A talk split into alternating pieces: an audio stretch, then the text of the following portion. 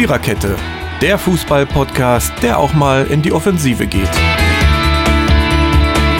Powered by Kubus.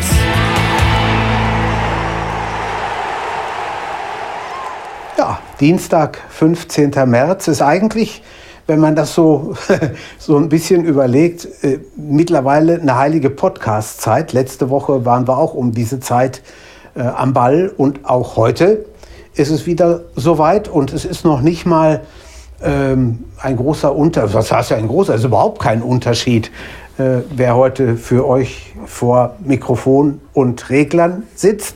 Steffen hält die Technik hoch, Marco hat Statistiken noch und noch und nöcher und ich rede äh, nur jetzt und gleich nicht mehr so viel, der Jürgen. Ja, wir begrüßen euch recht herzlich, wo immer ihr uns hört. Folge 219 und wir haben die Folge genannt Ein neuer Mann für Spree Athen. Für alle westlich äh, von Köpenick. Spree Athen war wohl früher mal ein Begriff, den der Berliner Rundfunk geprägt hat. Es gab da eine Sendung 7 bis 10 Sonntagmorgen in Spree Athen. Aber wir haben gedacht, jetzt haben wir ein Berlin und da können wir dieses Spree Athen auch auf das ganze Berlin ausdehnen. Ja, Marco, was haben wir heute vor? Was liegt an? Ja, auch einen wunderschönen guten Tag von mir. Heute ja, wollen wir die ersten vier Achtelfinalpartien der Champions League besprechen, die in der letzten Woche stattfanden. Das ist, sind die Rückspiele. Ähm, und unter anderem war ja auch der FC Bayern München mit dabei. Dann werden wir kurz auf die Europa League und unsere deutschen Teilnehmer eingehen und auch noch einen kurzen Blick auf die Europa Konferenz League werfen. Ja, und wenn wir dann mit den internationalen Wettbewerben durch sind, ähm, wollen wir noch den 26. Bundesligaspieltag vom vergangenen Wochenende besprechen. Soweit zum Fahrplan von heute. Und da würde ich sagen, Jürgen, beginnen wir mal mit der Partie FC Bayern München gegen den FC Salzburg. Am vergangenen Dienstag Endstand 7 zu 1 nach dem Hinspielergebnis 1 zu 1. Also ein deutlicher Sieg der Bayern im Rückspiel. Drei Tore durch Robert Lewandowski in den ersten 21 Minuten oder ersten 23 Minuten, um es genau zu sagen. Serge Gnabry traf in der 31. Minute zum 4 zu 0, das 5 zu 0, Thomas Müller 54. Minute. Dann kam Salzburg zum Ehrentreffer, Kiergaard in der 70. Minute, das 6 zu 1 wieder Thomas Müller in der 83. Minute und Leroy Sané in der 87. Minute stellte den Endstand von 7 zu 1 her. Jürgen, das war deutlich. Am Ende vielleicht ein bisschen zu deutlich? Ja, irgendwo schon. Äh, ich habe das Spiel bei Sky Austria gesehen, weil ich eine Konferenz sehen wollte. Und ich, ich hätte gerne mal gewusst, wie lange die Österreicher wirklich damit gerechnet haben, die Bullen können hier was holen. Also äh, wenn es zehn Minuten waren, dann waren es viel. Ich glaube, das ist schon ein bisschen eher den Bach runtergegangen. Äh, gut, dann hat mich allerdings auch ähm, ja nicht gestört, aber war mir ein bisschen viel äh, Lobhudelei am nächsten Tag. Ja, Bayern 7-1 gewonnen und sie können auch die Champions League gewinnen. Natürlich können sie das, aber die haben nicht 7-1 gegen Real Madrid gewonnen, sondern nur gegen Red Bull Salzburg. Und das ist ja schon doch schon nochmal eine andere Kragenweite als Man City oder Liverpool oder Real oder sowas. Äh, ich meine auch, der Sieg ein bisschen zu hoch ausgefallen. Also ein 5-1 hätte es auch getan. Man sollte halt vorsichtig sein, gerade in der Bewertung, wenn es nach 31 Minuten 4 zu 0 steht, dann ähm, passiert da halt nicht mehr viel. Dann ist das Spiel entschieden und ähm, klar, Salzburg kam dann irgendwie noch zum Anschlusstreffer. Äh, das ist ja am Ende nur Kosmetik, Ergebnis Kosmetik und insofern, ich sag mal, drei Tage vorher haben die Bayern gegen Leverkusen 1-1 gespielt und da waren die ersten 30 Minuten gut, der Rest war ausgeglichen, vielleicht sogar manchmal so ein bisschen im Hintertreffen. Und drei Tage später, ich muss sagen, ich fand das Spiel jetzt nicht groß anders, nur der Unterschied war, hier haben die Bayern eben, jeder Schuss war ein Treffer, zumindest in der ersten halben Stunde. So, wenn ich dann nach 30 Minuten 4 zu 0 führe äh, als FC Bayern München, dann ist das Spiel entschieden und Salzburg kann dann eben auch nicht mehr groß dagegenhalten oder nicht. Was will man da noch äh, erwarten von so einem Spiel? Und insofern, ja, sie haben sich in dem Moment freigeschossen. Lewandowski hat was fürs Torekonto getan, ähm, führt ja auch die Champions League Torschützenliste an derzeit.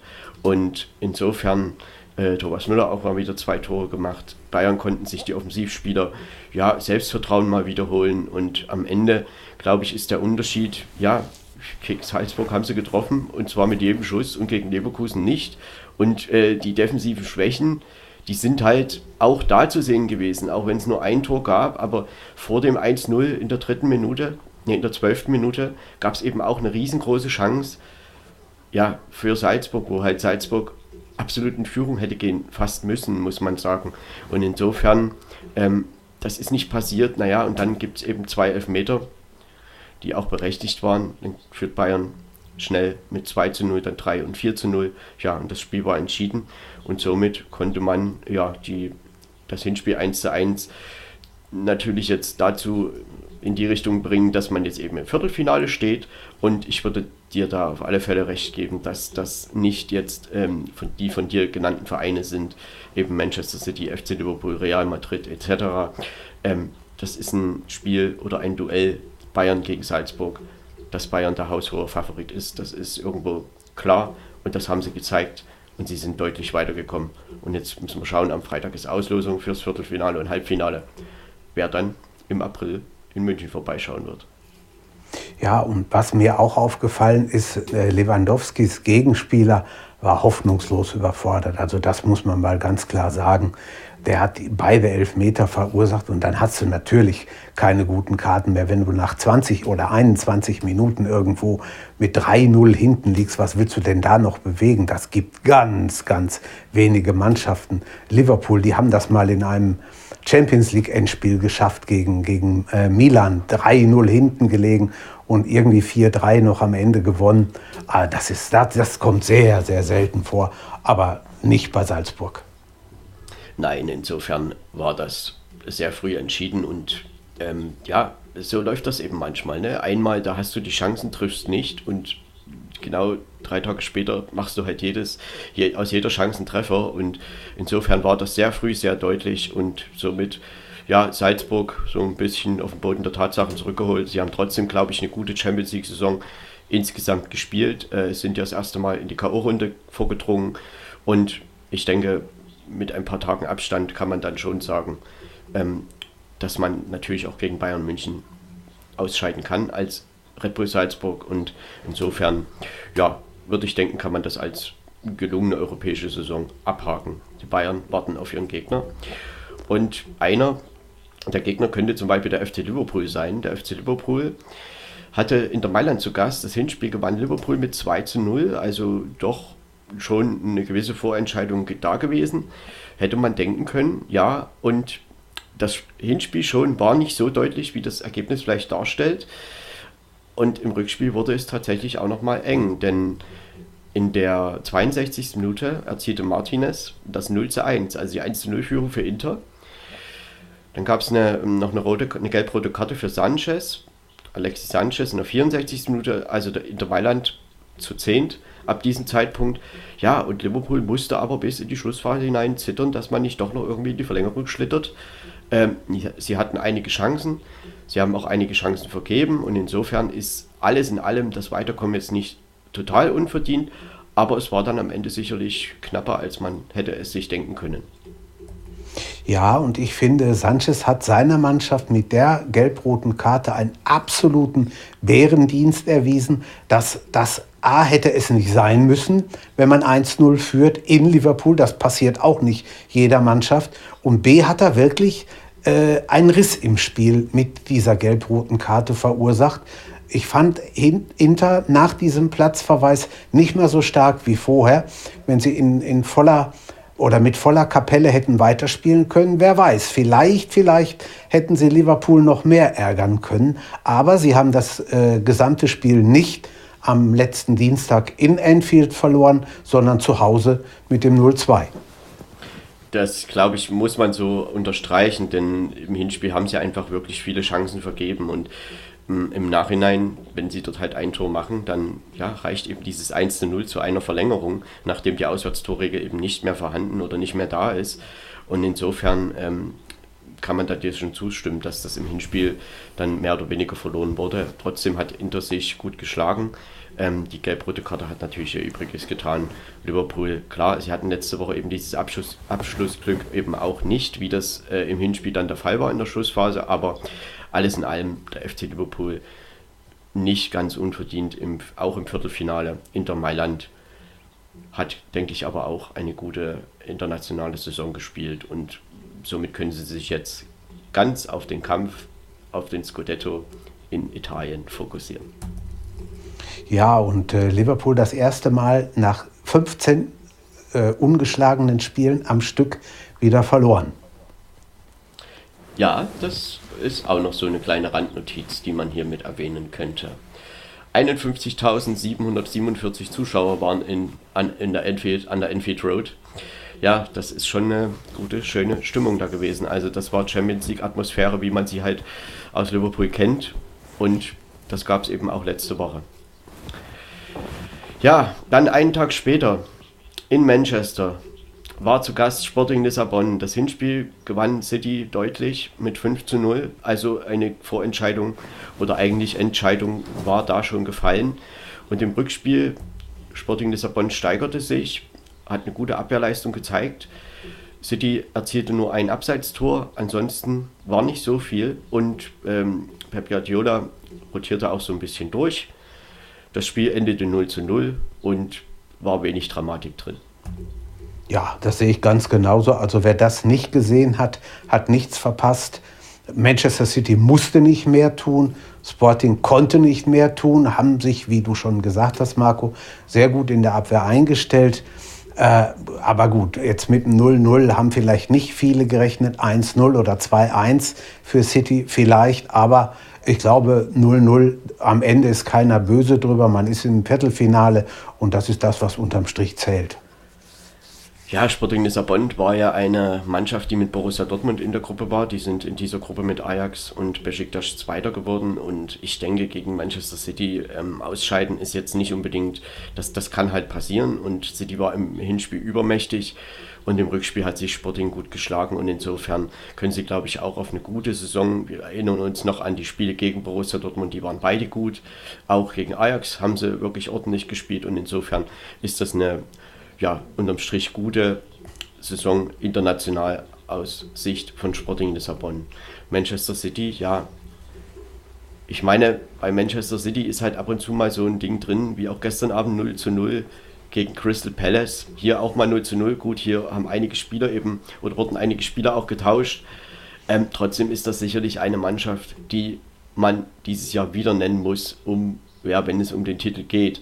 Wir wissen aber, im Februar, März ist City meistens unschlagbar und im Mai haben sie dann irgendwie immer wieder was, wo es bisher halt nicht geklappt hat, dass man eben diesen Titel holt.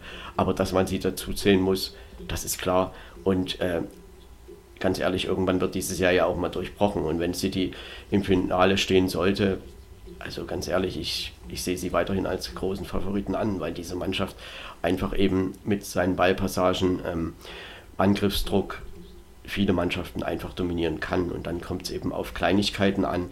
Ja, und die können natürlich auch mal den Ausschlag Richtung City geben.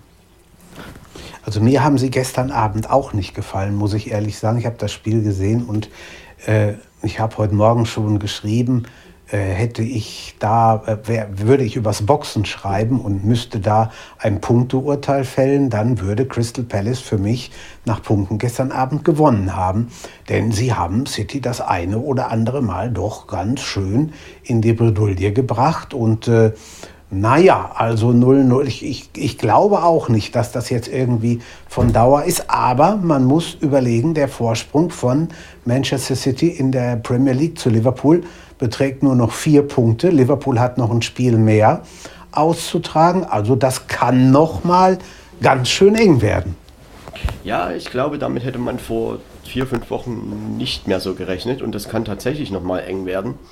Ähm, aber ich denke, Manchester City ist halt immer wieder in der Lage, dann, wenn es auch eng wird, zu zeigen, was sie halt können. Und klar, ähm, ab und zu hat diese Mannschaft eben mal solche Spiele drin. Ich meine, man würde nie auf die Idee kommen zu sagen, City spielt zweimal nacheinander 0-0 bei diesem Offensivpotenzial. Und insofern, ja, wir werden sehen, auch wen sie als Gegner zugelost bekommen am Freitag. Äh, aber das ist sicherlich egal gegen wen. Ja, eine Mannschaft, die natürlich immer weiterkommen kann, die man da immer auf der Rechnung haben muss. Auf jeden Fall. Genauso wie Real Madrid. Real Madrid hat es tatsächlich geschafft. Im Hinspiel in Paris beim PSG haben sie 0 zu 1 verloren in der Nachspielzeit durch ein Tor von Mbappé. Im Rückspiel stand es auch 0 zu 1. Wieder Tor durch Mbappé.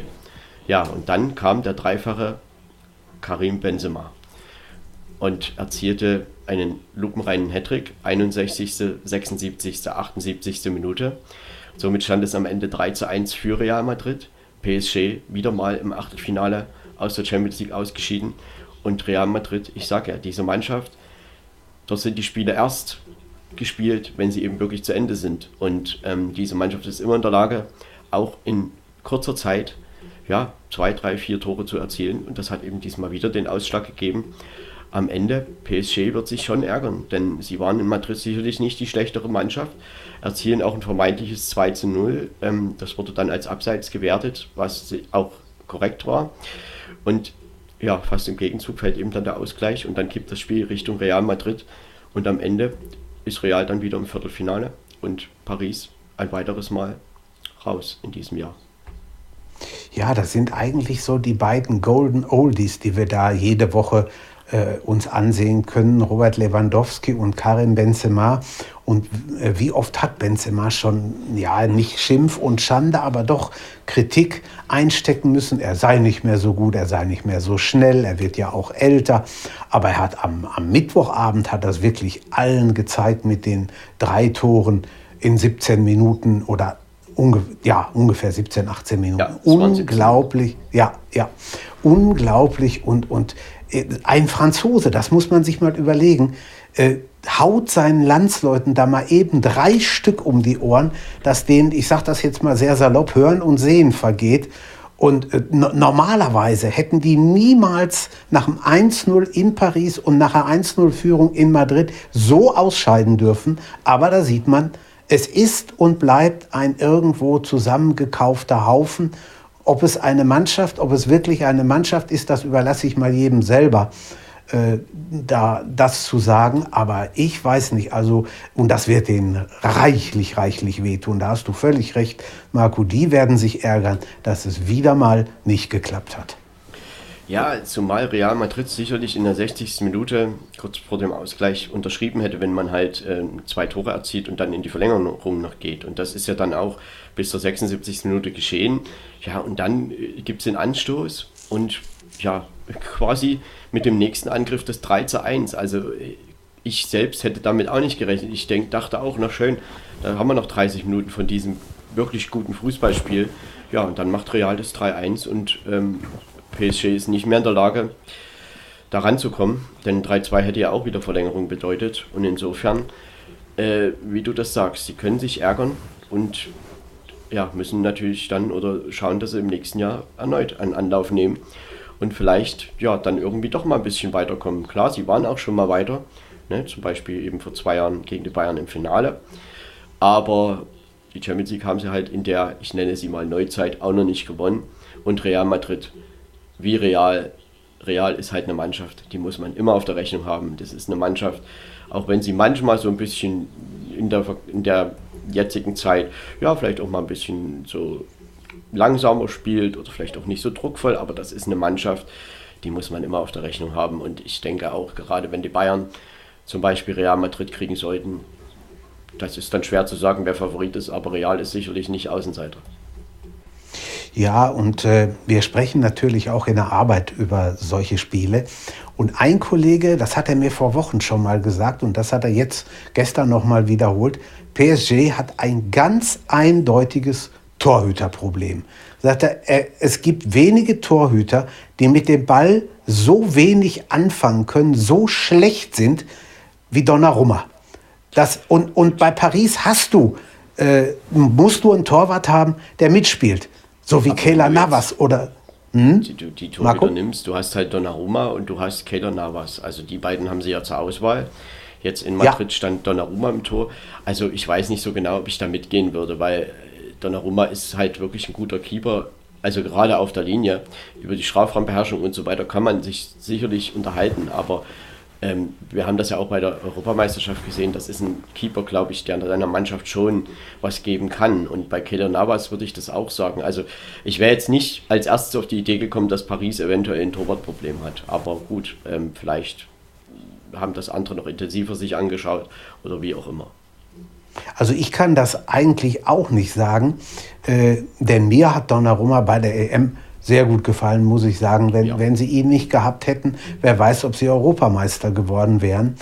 Und er ist ja nun so alt auch noch nicht. Also der hat ja nun schon noch einige Zeit vor sich. Ich bin mal gespannt. Wir werden sehen, ja, wir werden sehen, wie es weitergeht. Wir werden ihn ja weiter beobachten in Frankreich, in, in den, bei den internationalen Wettbewerben. Äh, Nations League geht auch bei Zeiten wieder los. Also von daher, da wird sich sicherlich einiges tun. Mal gespannt. Insgesamt war das wirklich ein toller ja, Abend da in Madrid letzte Woche im Santiago Bernabeo vor 59.000 Zuschauern. Und das war dann wirklich Champions League, wie man sie gerne sehen möchte. Und am Ende setzt sich Real Madrid durch und steht ebenfalls im Viertelfinale. Ja, musstest du dich schon ja. musstest du dich schon beeilen, wenn du dir ein neues Kaltgetränk holen wolltest, dass du kein Tor verpasst? Ja, in der äh, entsprechenden Phase schon, ja. Stimmt. Also wenn du von der 75. bis 80. Minute mal irgendwie weg warst, hast du einiges verpasst. Ja, definitiv. Ja, das waren jetzt vier Achtelfinalpartien aus der vergangenen Woche, die Rückspiele, und vier Viertelfinalisten suchen wir in dieser Woche noch. Da haben wir zum einen heute Abend, Dienstagabend, 15.03., das Duell von Ajax Amsterdam gegen Benfica Lissabon. Hinspiel ging 2 zu 2 aus und Manchester United Atletico Madrid. Hinspiel ging 1 zu 1 aus. Jürgen, ich denke, also das ist ja nicht nur vom Ergebnis her so, dass diese beiden Duelle offen sind. Ähm, die Ausgangsposition ist gut gemacht dafür, dass wir einen spannenden Fußballabend erleben könnten. Ja, und es könnte durchaus die eine oder andere Verlängerung drohen. Ähm, wenn ich da ans morgige Arbeiten denke, weiß ich nicht so genau, ob ich das brauchen könnte, aber man weiß nie. Also man muss mal sehen, was passiert. Ajax gegen Benfica, ich halte die Holländer für etwas stärker. Auch weil sie ja. zu Hause spielen. Also da, ich, ich nehme, ich nehme mal an, dass sie das schaffen könnten. Sie müssen es nicht, aber sie können es. Das andere Spiel, Manchester United gegen Atletico Madrid, da können wir auch würfeln. Also das ist, äh, natürlich ist Cristiano Ronaldo hoch motiviert und äh, will nach seinem Dreierpack am Samstag gegen die Spurs sicherlich nochmal was fürs Torverhältnis tun. Ich bin mal gespannt. Ich würde aber auch hier, wenn ich mein gesamtes letztjähriges Weihnachtsgeld verwetten müsste, würde ich es auf Manchester United setzen. Ja, das kann man so sehen. Ich meine, zu Hause ist Manchester United schon ein, ähm, ein, starkes Team, eine starke Mannschaft. Nur Atletico Madrid ist halt auch eine Mannschaft, die man nie und nirgendwo unterschätzen sollte. Denn ähm, sie müssen sich, wenn das heute schief geht, eigentlich ärgern, dass es letzte Woche noch zum Ausgleich kam. Äh, oder vor drei Wochen, nicht letzte Woche, vor drei Wochen war das ja. Denn da waren sie wirklich sehr, sehr überlegen und Manchester United wusste, glaube ich, in Madrid nicht so richtig, äh, wie sie zu diesem 1 zu 1 gekommen sind. Am Ende natürlich zählt das, was auf der Anzeigetafel steht. Ähm, ich glaube, dass das eine sehr, sehr enge Nummer wird und Atletico ist auch in der Lage, in Manchester, ja, sich in die Verlängerung zu spielen oder vielleicht sogar 1 zu 0 zu gewinnen. Also wir wissen, dass diese Mannschaft das kann. Ich glaube, das wird eine sehr enge Nummer, genauso wie in Amsterdam. Vielleicht hast du recht, dass Amsterdam gegen Benfica so ein bisschen im Vorteil ist, weil sie auch zu Hause sind aber Benfica Lissabon nicht unterschätzen. Vielleicht, wenn man Auf die Chance bemessen, bemessen soll, vielleicht 45 zu 55 pro Ajax. Aber das ist jetzt einfach nur mal so aus der Hüfte heraus gesagt. Ja. Und insofern, glaube ich, können wir wirklich, hoffe ich doch, einen sehr, sehr spannenden Abend erleben. Genauso wie morgen. Morgen nach dem 2 zu 0 im Hinspiel spielt der FC Chelsea, ja, wo es ja viele andere Themen auch derzeit gibt, beim OSC Lille und Juventus Turin nach einem 1:1 im Hinspiel zu Hause gegen den FC Villarreal. Jürgen, im Prinzip sind die beiden Spiele auch von den Ergebnissen her doch recht offen. Ich meine, klar, Chelsea ist schon so ein bisschen, im, bisschen vorne, aber wie gesagt, Chelsea hat ja auch ein paar andere Themen zurzeit zu bearbeiten und ähm, Juventus gegen Villarreal zu Hause ist Jubel wahrscheinlich leichter Favorit, aber auch Villarreal ist eine Mannschaft, die sicherlich Juventus Turin fordern wird und fordern ja, kann. Und insofern ist auch von dem morgigen Abend bestimmt noch einiges zu erwarten. Ja, gehe ich mit dir. Juventus Turin äh, vielleicht auch, würde ich sagen, 55, 45 äh, der Favorit. Ja, und Chelsea sollte eigentlich nach dem 2-0, sollte das eigentlich schaffen können. Aber das ist schon richtig, man hat, man hat mehr äh, unter dem ganzen Abramowitsch-Getöse gelitten als man vielleicht äh, gedacht hat. Und deswegen bin ich mal sehr gespannt, was da morgen Abend bei rumkommt, ob sie das alles ablegen können. Man wird sehen. Aber normalerweise, wie gesagt, müssten sie es hinkriegen und dann wären Chelsea und Juve auch im Viertelfinale. Da ist dann äh, alles drin, was Rang und Namen wäre dann alles drin, was Rang und Namen hat. Da hätten wir dann Top-Spiele. Aber das müssen sie alle erstmal schaffen, die, die vier, die da noch weiterkommen müssen. Hoffen wir also in der Champions League jetzt auch auf nochmal zwei schöne äh, Abende im Achtelfinal Rückspiel heute und morgen. Ähm, und am Freitag, kommenden Freitag, wird dann das Viertel- und Halbfinale ausgelost. Ja, und wie du es schon sagst, also da können wir dann schon auf hochkarätige Duelle hoffen. Genau wie vielleicht auch in der Europa League. In der Europa League vergangenes Wochen, äh, in der vergangenen Woche am Mittwoch bereits, ja, reiste Eintracht Frankfurt zu Betis Sevilla und erzielte dort einen 2 zu 1 Auswärtssieg. Kostic brachte die Eintracht in der 14. Minute in Führung. Fekir markierte den Ausgleich in der 30. Minute, Kamada in der 32. Minute quasi im Gegenzug mit dem 1 zu 2. Die Eintracht, ja, verschoss außerdem noch einen Elfmeter durch Boaré. Am Ende reichte es zum 2 zu 1 Sieg. Jürgen, die Ausgangsposition ist gut, die Ausgangsposition ist aber auch noch spannend. Abschreiben würde ich Betis auf keinen Fall. Am Donnerstag, am kommenden, findet dann das Rückspiel in Frankfurt statt.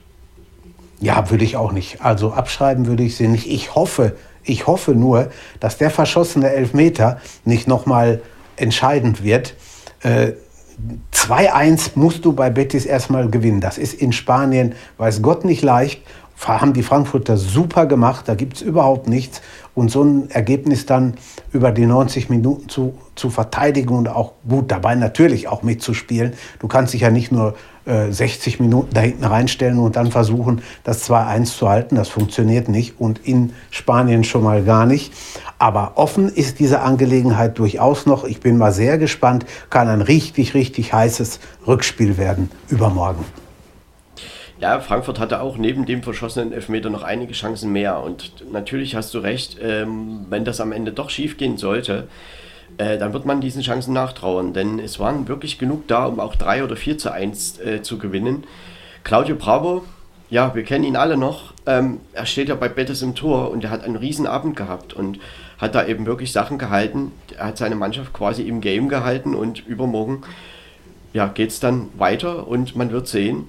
Also ich glaube, dass in diesem Spiel wirklich oder in diesem Duell noch alles drin ist. Klar ist Frankfurt leicht im Vorteil, schon aufgrund des Ergebnisses, aber insgesamt äh, wird Betis da natürlich alles dran setzen. Es reicht auch ein 1 zu 0 Sieg, um erstmal in die Verlängerung zu kommen. Und ich denke, dass das wirklich noch eine ja, schöne Schlacht da in Frankfurt werden wird. Und hoffentlich können auch ja, mehr Zuschauer rein als, jetzt, als bis jetzt sind wohl 25.000 geplant in Frankfurt.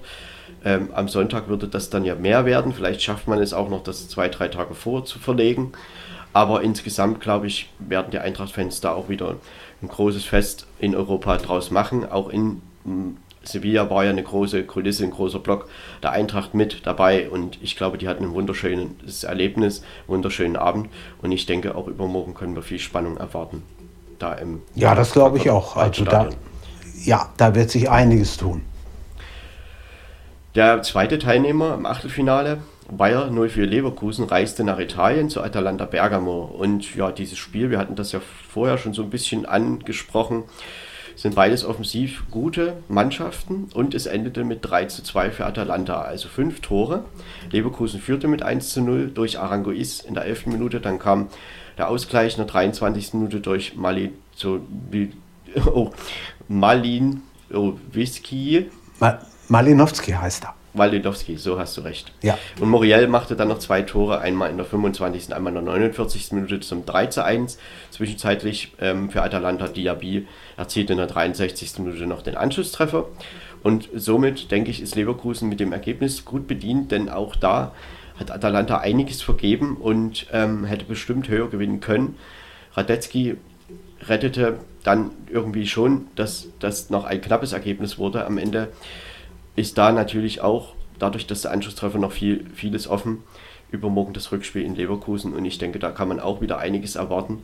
Ähm, und klar, Leverkusen, wir werden da sicherlich nachher drauf zu sprechen kommen, hat natürlich jetzt auch eine Verletzungsthematik und das ist sicherlich gerade nicht so einfach, aber rein vom Ergebnis her war das sicherlich äh, in Ordnung. Das war das Maximalste, was man aus, aus Bergamo mitbringen konnte und insofern können wir da auch, glaube ich, auf noch ein bisschen Spannung hoffen im Rückspiel. Ja, mit, mit Sicherheit. Und mir, mir gefällt das auch nicht, dass sie da jetzt im Moment nicht zur Verfügung haben. Aber da reden wir gleich noch drüber. Äh, ist schade, muss man wirklich sagen, ist schade. Ich halte Atalanta auswärts für nicht ganz so stark, aber gut für ein Tor oder für auch zwei sind sie immer. Von daher müssen wir mal gucken, was da übermorgen passiert. Also ich würde mich auch nicht wundern, wenn sie in Leverkusen, ja, vielleicht nicht gerade gewinnen, aber schon unentschieden holen, wäre ein verdammt hartes Stück Arbeit für Bayer. Schauen wir mal.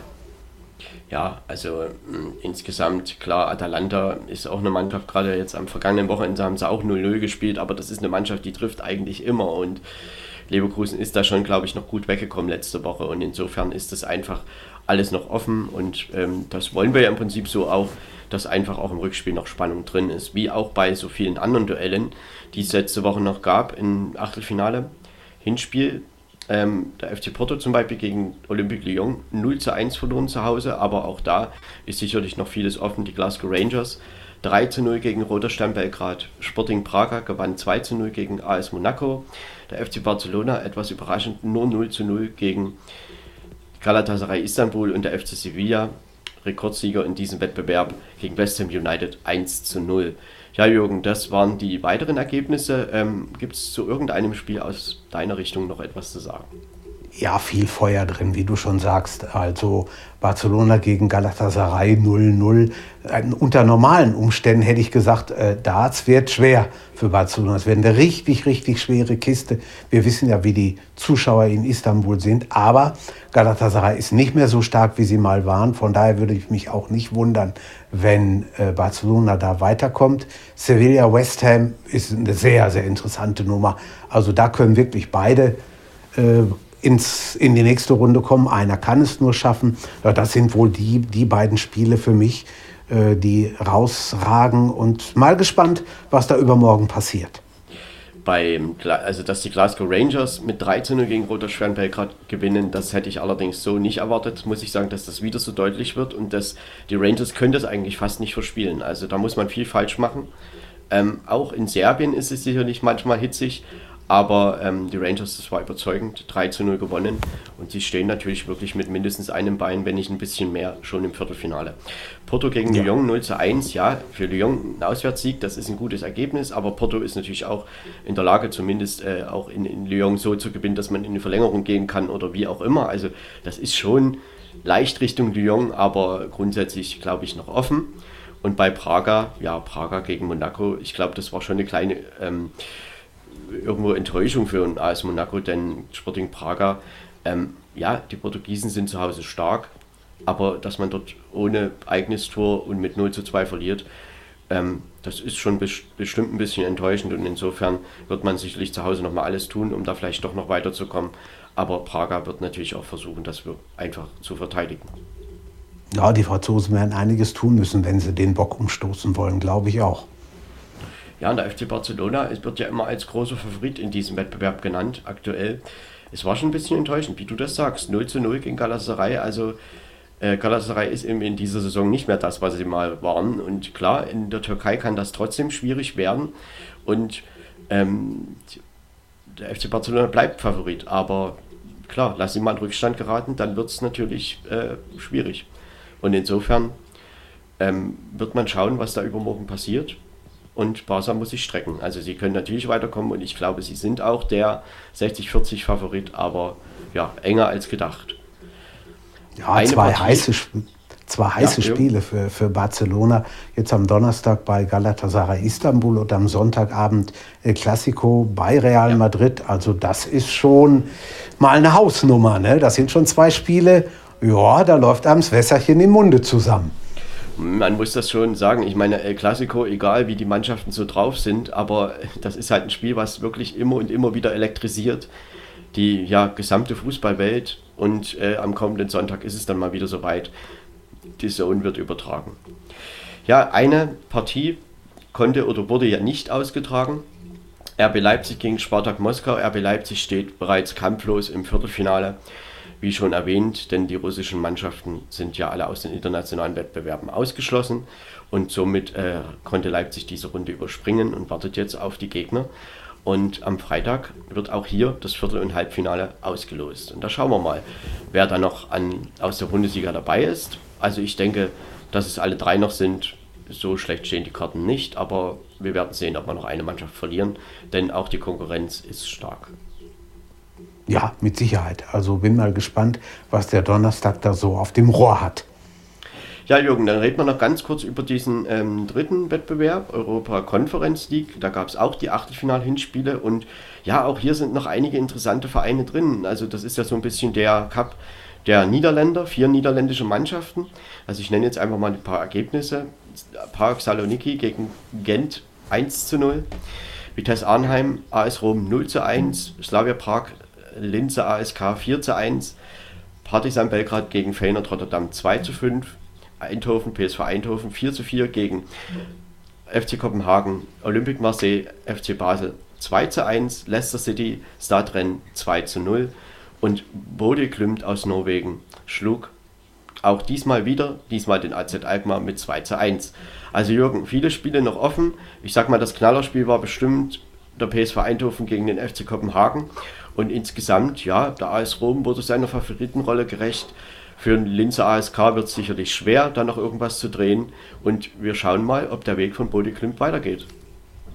Ja, also das äh, Ergebnis Eindhoven gegen Kopenhagen, ich glaube, das habe ich zwei oder dreimal gelesen, ehe ich das geglaubt habe. Ja, unglaubliches 4 zu 4. Wann hat man sowas zurück mal? zur Halbzeit. Ja, ja. Also da, da, bin ich mal sehr gespannt, was das am Donnerstag wird. Ja, Glimt aus Norwegen ist schon irre. Ne? Die haben wieder Gegen gewonnen. Derzeit gerade. Ja, ja, unbeirrbar. Und die können auch in Alkmaar weiterkommen. 5-2 Feyenoord ist hoch in Belgrad. Das ist schon, ja, das das ist schon die das halbe Miete. Ja, mich auch, muss ich sagen. Also praktisch eine niederländische Meisterschaft mit ein paar zugelassenen anderen Mannschaften. Franzosen und, und ja, vielleicht, ähm, ich sag mal gut, wer bei Saloniki gegen Gent 1-0 weiterkommt, ist sicherlich nicht abzusehen. Also das ist sehr Richtig. offen. Arnheim, AS Rom, sicherlich der AS Rom Favorit. Slavia Prag, ja. Linse ASK ist halt ein 4 zu 1, wird Slavia durchhalten, glaube ich. Ähm, und insofern, ja, werden wir einige niederländische Mannschaften hier im Viertelfinale haben. Französische sind auch noch zwei dabei mit Marseille und Rennes. Ja, ich denke, Marseille hat gute Chancen. Rennes nach dem 0 zu 2 vielleicht eher nicht. Bei Leicester City hängen sich die Trauben auch relativ hoch. Ja, und Bode Klimt, mal sehen, ob sie ihren ähm, Siegeszug durch diesen Wettbewerb weitermachen. Und auch diese Rückspiele finden alle am nächsten Donnerstag, 17.03.2022 statt. Und auch diese Auslosung fürs Viertel- und Halbfinale wird dann am Freitag durchgeführt. Ja, und dann haben wir im April die Viertelfinals, im Mai, Ende April, Anfang Mai die Halbfinals. Das Finale der Euro-Conference League findet in Tirana statt am 18.05. Und dann schauen wir mal, wer sich diesen Titel holen wird und wer dann ähm, durch diesen Titel auch nächstes Jahr in der Europa League spielen darf. Auch das ist ein, ein, irgendwo ein Zahn der Zeit, ein bisschen ein Finale in Tirana. Früher undenkbar ja. gewesen, heute kann selbst Albanien auch mal sowas ausrichten. Ich denke schon. Also ähm, ich meine, ich kenne die Stadt nicht, aber ich habe jetzt neulich irgendwo mal gehört, dass das gar nicht so eine ja, Stadt ist, wie man sich vielleicht vorstellt. Also es scheint doch auch moderne Bauten da zu geben und sicherlich äh, auch ein modernes Stadion. Und insofern, die UEFA wird sich was dabei gedacht haben, dass man das äh, Finale dahin gibt. Und ich denke, das ist auch in Ordnung, wenn man da immer mal wieder andere Städte einbezieht und insofern auch andere, andere Länder. Denn ich glaube, gerade für Albanien, äh, die sehen das, glaube ich, als große Ehre an, äh, dass man eben ein europäisches Finale austragen darf. Und insofern, ja, schauen wir mal, was das dann im Mai geben wird. Ja, meine ich auch. Also ist gut, dass sie es da hingegeben haben und wir gucken mal, wer denn dann den Sprung nach oder den Flug nach Tirana buchen kann. So sieht das aus. Und ja, insgesamt würde ich jetzt sagen, sind wir eigentlich mit dem internationalen Wettbewerben durch und ja, ähm, warten dann jetzt auf die, auf die Auslosungen am Freitag und dann geht es im April weiter und dann schauen wir mal, wie es weitergeht und ja, wie weit auch die Bundesligisten noch kommen werden international. Apropos Bundesligisten, da kommen wir jetzt zur heimischen Liga. Die Bundesliga hat am vergangenen Wochenende ihren 26. Spieltag ausgetragen und ja, gab es einige interessante Duelle und auch ja, in Novum vier Sonntagsspiele. Dabei inbegriffen auch eine Konferenz, die erste bei The Zone, also die erste Bundesliga-Konferenz bei The Zone, aber wir fangen erstmal an mit den Samstagsspielen. Durch die Absage des Spiels FC Augsburg gegen Mainz 05 äh, wurde aufgrund wieder vieler Corona-Fälle bei Mainz 05 abgesagt, äh, wird am 6. April, ja, 6. April nachgeholt. Ähm, und dadurch fanden halt nur drei Samstagnachmittag-Partien statt. Eine davon in Berlin-Köpenick, da war der VfB Stuttgart beim 1. FC Union Berlin zu Gast und am Ende stand ein 1 zu 1. Das 1 zu 0 durch Abonnie, Handelfmeter in der 41. Minute, den Ausgleich erzielte Sascha Kalajdzic in der 90. Minute. Jürgen, insgesamt würdest du sagen, der VfB hat sich aufgrund der zweiten Halbzeit dieses 1 zu 1 verdient? Ja, finde ich schon. Äh, Sie haben diesmal mal auch das entsprechende Quäntchen Glück gehabt. Sie haben ja in den letzten Spielen öfter in der Nachspielzeit sich oder in den letzten Minuten sich noch ein Gegentor gefangen. Aber diesmal haben sie wirklich mal versucht, auch mitzuspielen und es war von Erfolg gekrönt. Sie haben dann halt in der äh, Nachspielzeit noch durch Kalajdzic den Ausgleich gemacht. Finde ich schon, war verdient unterm Strich am Ende. Äh, und ja gut, 1-1 Abonnie. er macht immer wieder seine Tore, ist schon doll. Ähm, Punkt für beide. Ich glaube, können auch beide mitleben. Ja, ich glaube, das müssen dann am Ende für Stuttgart, sie wollten ja dieses gute Spiel gegen Gladbach vergolden und ich denke, das hat man irgendwo auch mit einem Unentschieden in Berlin getan, denn ich sag mal, in der ersten Halbzeit war der VfB irgendwie noch nicht angekommen. Ich glaube, da hat es Union auch ein bisschen verpasst, äh, höher zu führen, aber nimmt man das gesamte Spiel, wie du sagst, also dann ist dieses 1 zu 1 schon ein gerechtes Ergebnis. Es gab 12 zu 11 Torschüsse, das ist relativ ausgeglichen. Die Passquote 73% bei Union, 81% beim VfB, Ballbesitz 56% beim VfB und die Zweikampfquote liegt auch beim VfB mit 63%. Also das ist schon doch ein recht deutlicher Wert und insofern, ähm, ich will nicht sagen, Union hat ein bisschen um den Ausgleich gebettelt, aber Union hat es auf alle Fälle nicht geschafft, ähm, die, die Partie in der zweiten Halbzeit weiter zu dominieren und der VfB kam dann immer mehr rein und wie du sagst, am Ende haben sie sich auch einen verdienten Punkt da geholt. Und äh, das wäre schon enttäuschend gewesen, glaube ich, wenn man nach diesem guten Spiel gegen Gladbach, nach diesem guten Ergebnis dann in Berlin mit einer Niederlage wieder weggegangen wäre. Ähm, Union, ja, wie wir das letzte Woche auch schon mal gesagt haben, sie können damit leben, glaube ich. Sie sind im Mittelfeld der Tabelle auf Rang 8 aktuell. Äh, ich glaube, grundsätzlich werden sie auch in dem Bereich irgendwie einlaufen. Ich denke, Richtung Europa League oder so Europa-Konferenz League Platz wird es am Ende nicht reichen. Ich halte dann erst FC Köln, Eintracht Frankfurt schon für irgendwie ein bisschen stärker, aber das ist äh, sicherlich alles nur so, ja, man kann ja nur mutmaßen zum aktuellen Zeitpunkt und insofern äh, glaube ich, muss Union und wird Union am Ende auch mit diesem Punkt leben können. Und jetzt am Wochenende, ja, da haben sie dann mal wieder das Topspiel. Das findet in München statt. Also sie reisen zum FC Bayern München am Samstag 18.30 Uhr ist dort Anstoß. Ja, mal sehen, wie es wird. Eigentlich sollte man auf den Sieg der Bayern spekulieren oder sollte den auch vorhersagen. Man hat am Samstag vielleicht nicht das Gefühl gehabt, wie man es oft bei Union hat. Auch die, die sind jederzeit für ein Tor gut und dann kommen sie mal nach vorne und dann ist er vielleicht auch mal drin. Das, das war, also jedenfalls ich hatte das nicht. Ähm, und vielleicht auch die Stuttgarter nicht, keine Ahnung aber haben halt ein Pünktchen geholt und, und ja, für Union, da die letzten Spiele, die sie jetzt noch haben, acht sind es, glaube ich, noch, äh, da werden sie keine großen Probleme mehr haben, dass sie irgendwie, selbst wenn sie auf Platz 10 oder 11 am Ende einlaufen, ist das immer noch ein sehr, sehr gutes Ergebnis.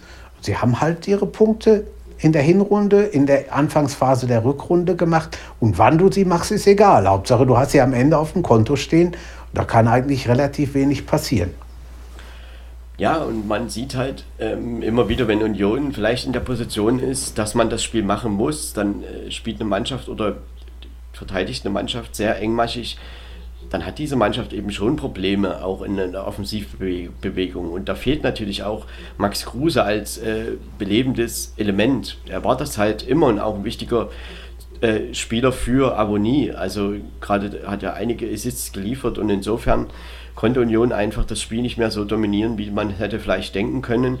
Und der VfB kam immer besser rein. Am Ende holen sie sich dann doch den verdienten Punkt und ja, sind damit natürlich auch von Platz 17 auf 16 gesprungen. Also ein Platz nach oben, das ist ja manchmal ja, psychologisch irgendwie schon von Vorteil. Also man hat einfach den Punkt, äh, die drei Punkte gegen Gladbach vergoldet und insofern äh, kann man jetzt weitermachen, denn jetzt kommt genau die Phase, die wir schon mal angesprochen haben. Ähm, Spiele gegen Augsburg, danach Bielefeld, das sind direkte Konkurrenten und äh, auch die Partie gegen Hertha steht noch offen im April und insofern denke ich, ist der VfB derzeit, also sie haben jetzt verstanden, glaube ich, worum es hier geht und ich denke, der VfB hat gute Chancen, die Liga zu halten. Ja, ich glaube auch, dass sie verstanden haben, worum es geht. Ich glaube, dass sie das auch schon eine Zeit länger verstanden haben und wenigstens versuchen, da mitzumachen und da unten rauszukommen. Das ist natürlich schon heißer Monat, ne? wenn, wenn man überlegt, gegen wen die noch antreten müssen. Da nimmt sich jeder die Punkte gegenseitig weg. Also da werden wir noch einiges drüber zu reden ja, haben. Wir haben noch sehr, sehr viele direkte Duelle. Das ist wirklich, also da ist überhaupt noch nichts entschieden oder man kann auch nicht sagen, tendenziell irgendwie dort und dahin geht es. Also natürlich kann man äh, Mutmaßungen anstellen, man kann sicherlich auch so ein bisschen denken, wer besser gerüstet ist für gewisse Duelle, aber das ist ja irgendwie immer wieder eine Momentaufnahme. Ich meine, in Berlin hast du jetzt halt das neue Element mit dem neuen Trainer, Felix Magath bei Hertha, muss man auch mal schauen, wie das geht. Ähm, und insofern VfB ist aber, glaube ich, auf dem Weg, äh, wo man sicherlich sich nicht verstecken muss vor niemanden in dieser Tabellenregion. Und insofern haben sie es, glaube ich, noch rechtzeitig verstanden, worum es geht. Und ähm, sie haben den, die drei Punkte gegen Gladbach, sie haben einen Punkt aus Berlin mitgebracht. Und jetzt ja, geht es in die direkten Duelle und in die entscheidenden zwei Monate. Ja, so ist das.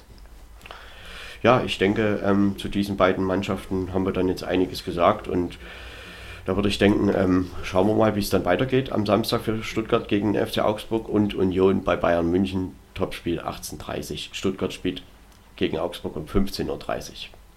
Kommen wir zur nächsten Partie. Die fand in Freiburg statt. Der SC Freiburg gegen den VfL Wolfsburg am Ende ein 3 zu 2. Das 1 zu 0 und 2 zu 0 durch Grifo in der 7. und 43. Minute. Das 2 zu 1 Max Kruse, 52. Minute das 2 zu 2 durch Maximilian Arnold, 84. Minute. Und als alle dachten, ja, das Unentschieden ist jetzt gebongt, da kam Nico Schlotterbeck und erzielte in der 87. Minute den 3 zu 2 Siegtreffer für den SC Freiburg.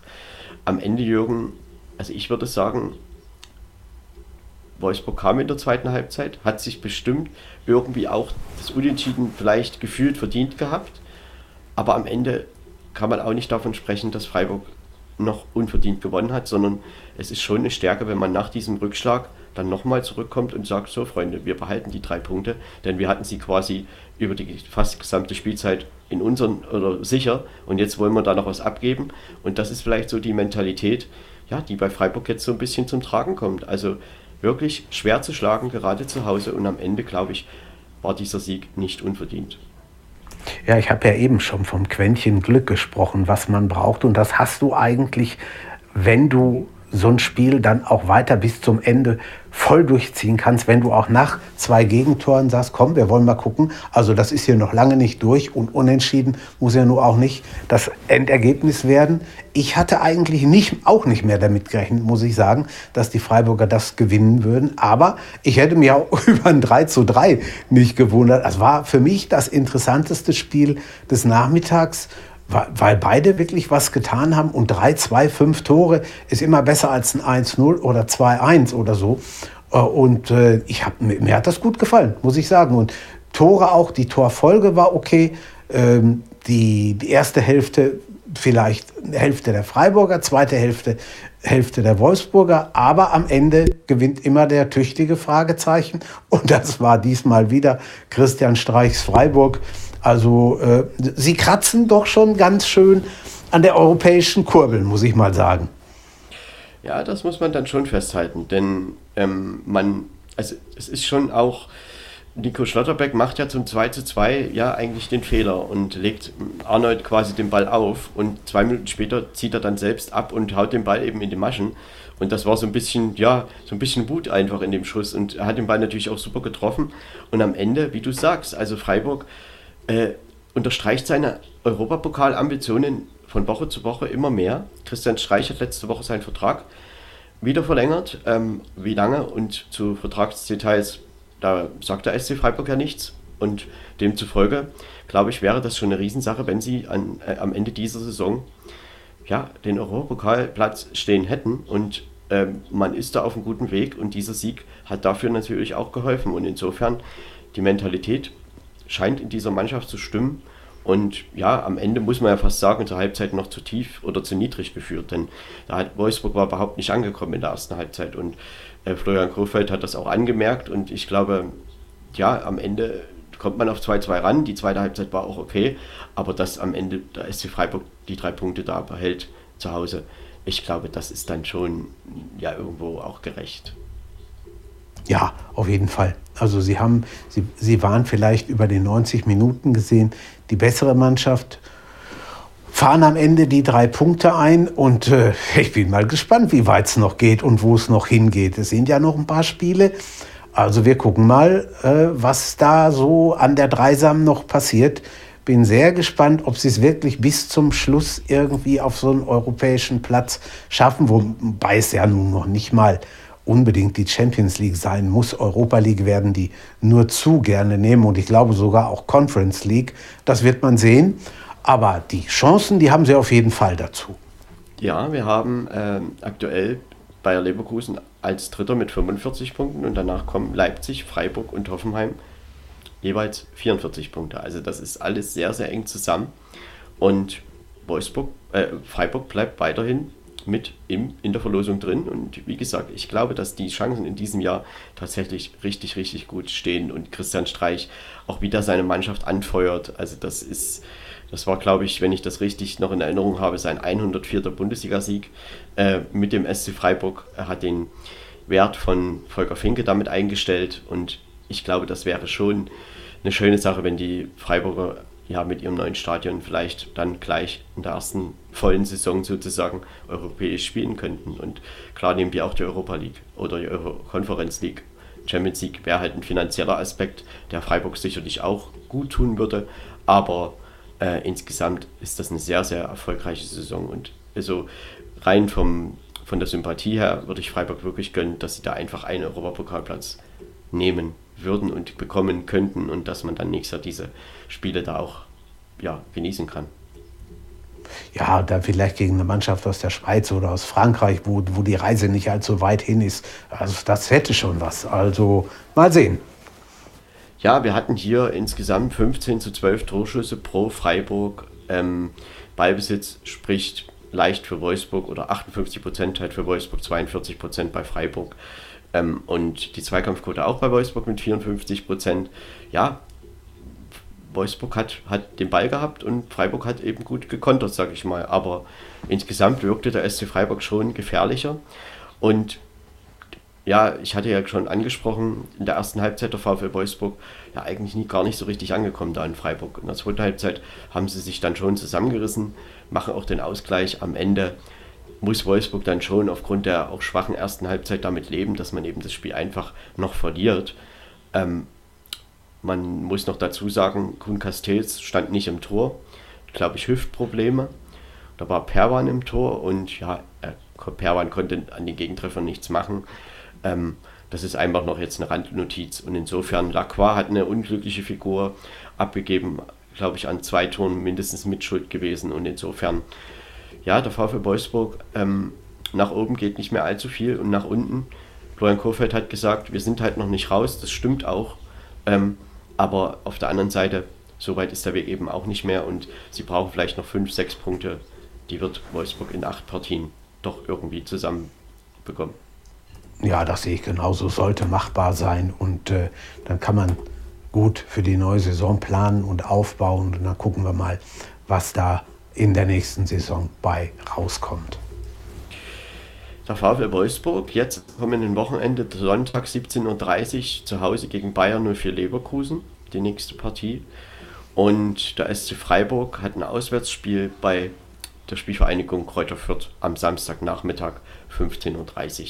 Das ist eine Partie, wo Freiburg natürlich als Favorit wieder reingeht und natürlich weiterhin an seiner Erfolgsstory arbeiten kann. Und insofern, ähm, natürlich, der Druck wird jetzt auch von Woche zu Woche größer, das gilt für alle, ähm, weil jetzt bricht halt langsam so die Zeit an, wo man nicht mehr so viele Fehler korrigieren kann.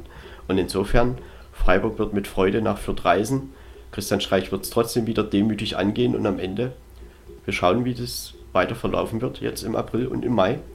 Und ich denke, die Chancen sind gut, stehen gut, dass man am Ende vielleicht doch den einen Europaplatz mit abbekommt. Und ja, gl glaube ich auch.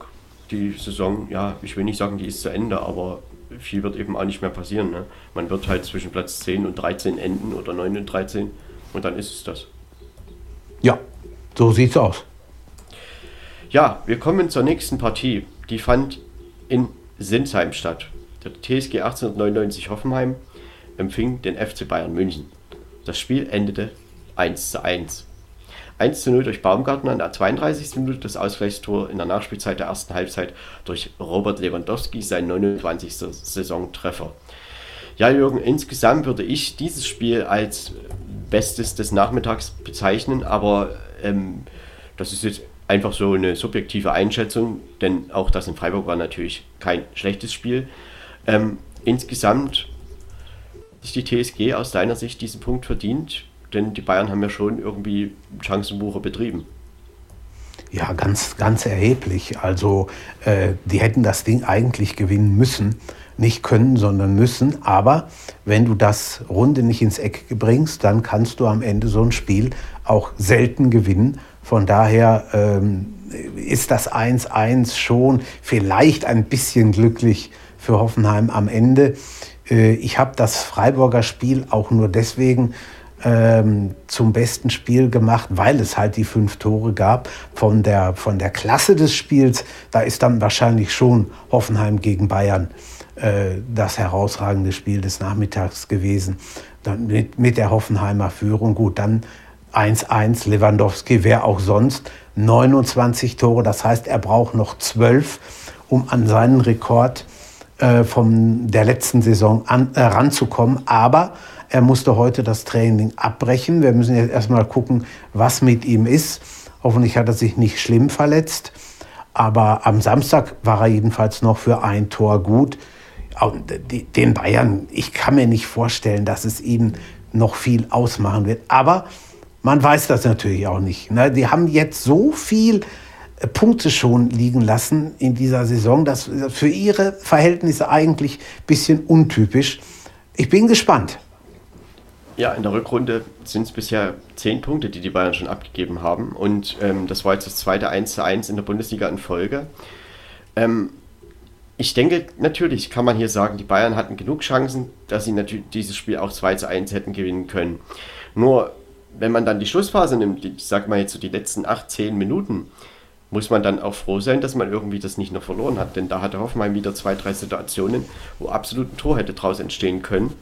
Und insofern, ähm, ja, es gab ja das Kuriose, Thomas Müller hat drei Tore erzielt, aber es war dreimal abseits und auch dreimal richtig entschieden.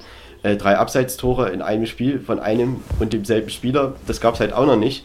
Äh, ist so eine kleine Randnotiz, aber klar, es gab große Chancen, sehr Schnabri zum Beispiel an Pfosten und ähm, am Ende, klar werden sie sich ein bisschen ärgern, Trotzdem hat die TSG auch wirklich richtig, richtig gut dagegen gehalten und auch das gehalten, was sie in den Spielen vorher, sie hatten ja viermal in Folge gewonnen, ähm, einfach versprochen haben und äh, haben auch dazu beigetragen, dass das eben wirklich ein gutes Bundesligaspiel war. Und insofern, die Bayern müssen jetzt halt schauen, dass sie irgendwie auch in der Liga mal wieder in, in die Spur kommen. Sollte der BVB morgen sein Nachholspiel gewinnen gegen Mainz, sind es vier Punkte auf den FC Bayern, die nur noch Rückstand sind. Ähm, es gibt noch das direkte Duell. Die Frage ist halt, ja, ist Dortmund in der Lage, da irgendwie noch eine Spannung reinzubringen. Jürgen, ich meine, das können wir nachher auch im Zusammenhang mit dem BVB besprechen, aber also ganz ehrlich, wenn du meine Meinung dazu hören möchtest, ich glaube, wenn es drauf ankommt, sind die Bayern dann doch da. Ja, ganz klar. Also davon gehe ich auch mal aus. Sie haben die viel bessere Bank, die viel stärkere Bank. Und äh, ich, ich glaube nicht, dass sie sich die Butter noch vom Brot nehmen lassen, auch wenn sie jetzt mal einen Punkt abgegeben haben öfter. Äh, das ist alles halb so schlimm. Man muss ja auch überlegen, die, die spielen Samstag, Mittwoch, Samstag, Dienstag oder Sonntag oder wie auch immer, Freitag auch mal. Das muss man, muss so ein Körper ja auch wegstecken können. Und dann, dann kann man auch mal, und man sieht das ja auch am Abstand der Tabelle, man kann auch mal sich da so Unentschieden raushauen. Das bringt einen ja nicht um. Ne? Man, man ist ja nicht automatisch Tabellenzweiter oder Dritter. Das, das ist schon okay. Und da fragt am Ende sowieso keiner nach. Wenn sie wieder Meister werden, alles gut. Ich meine, wenn man jetzt sieht, gegen Leverkusen, gegen Hoffenheim, das sind Mannschaften, zwei Mannschaften, die halt wirklich auch so einen gewissen Lauf haben.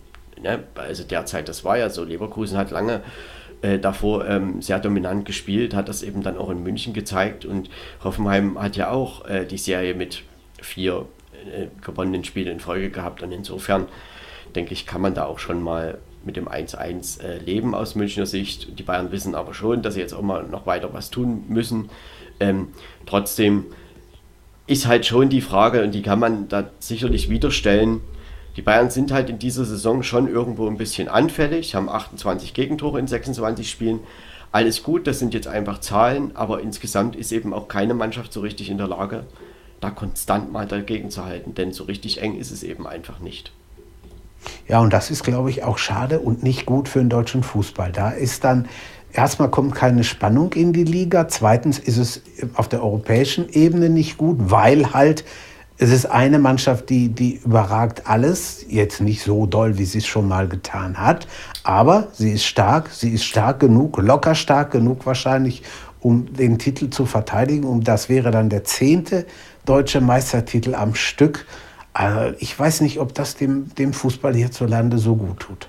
Ja, wir werden diese Diskussion, ist ja eine Diskussion am Ende um Qualität und Quantität die werden wir sicherlich weiterführen und sicherlich auch an anderer Stelle noch mal ein bisschen ausführlicher.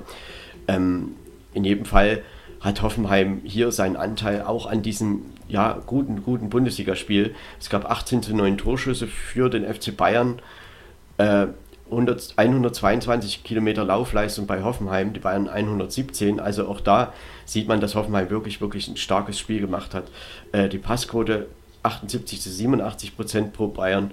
Ballbesitz auch bei Bayern mit 62 Prozent, Zweikampfquote bei Bayern München mit 59 Prozent. Insofern haben wir, glaube ich, da am vergangenen Samstag einfach ein gutes Bundesligaspiel gesehen. Die TSG ist auch weiterhin äh, mit im Rennen um Rang 3, 4, 5, 6.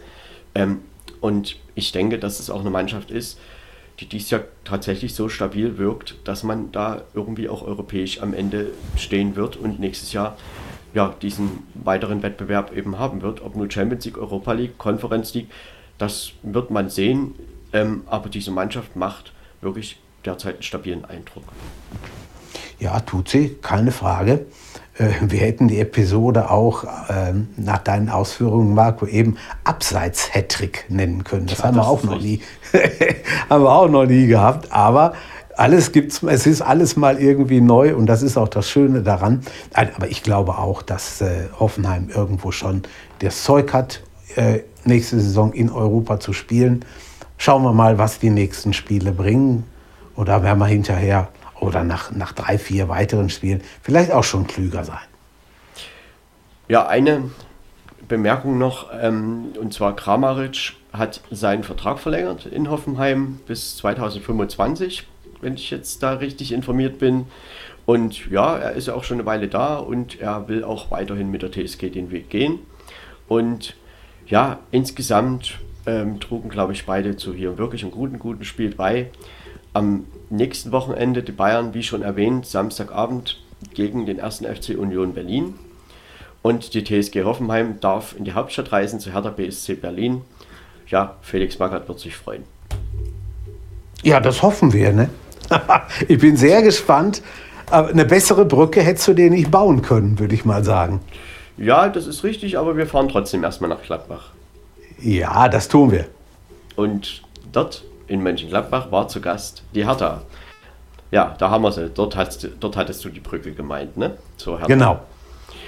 Ja, das Spiel endete 2 zu 0 und es hatte ja so die Brisanz ein bisschen, ja, man sagte ja im Vorfeld, wer hier verliert, der, dieser Trainer wird es dann irgendwie schwer haben. Am Ende gewann Gladbach mit 2 zu 0.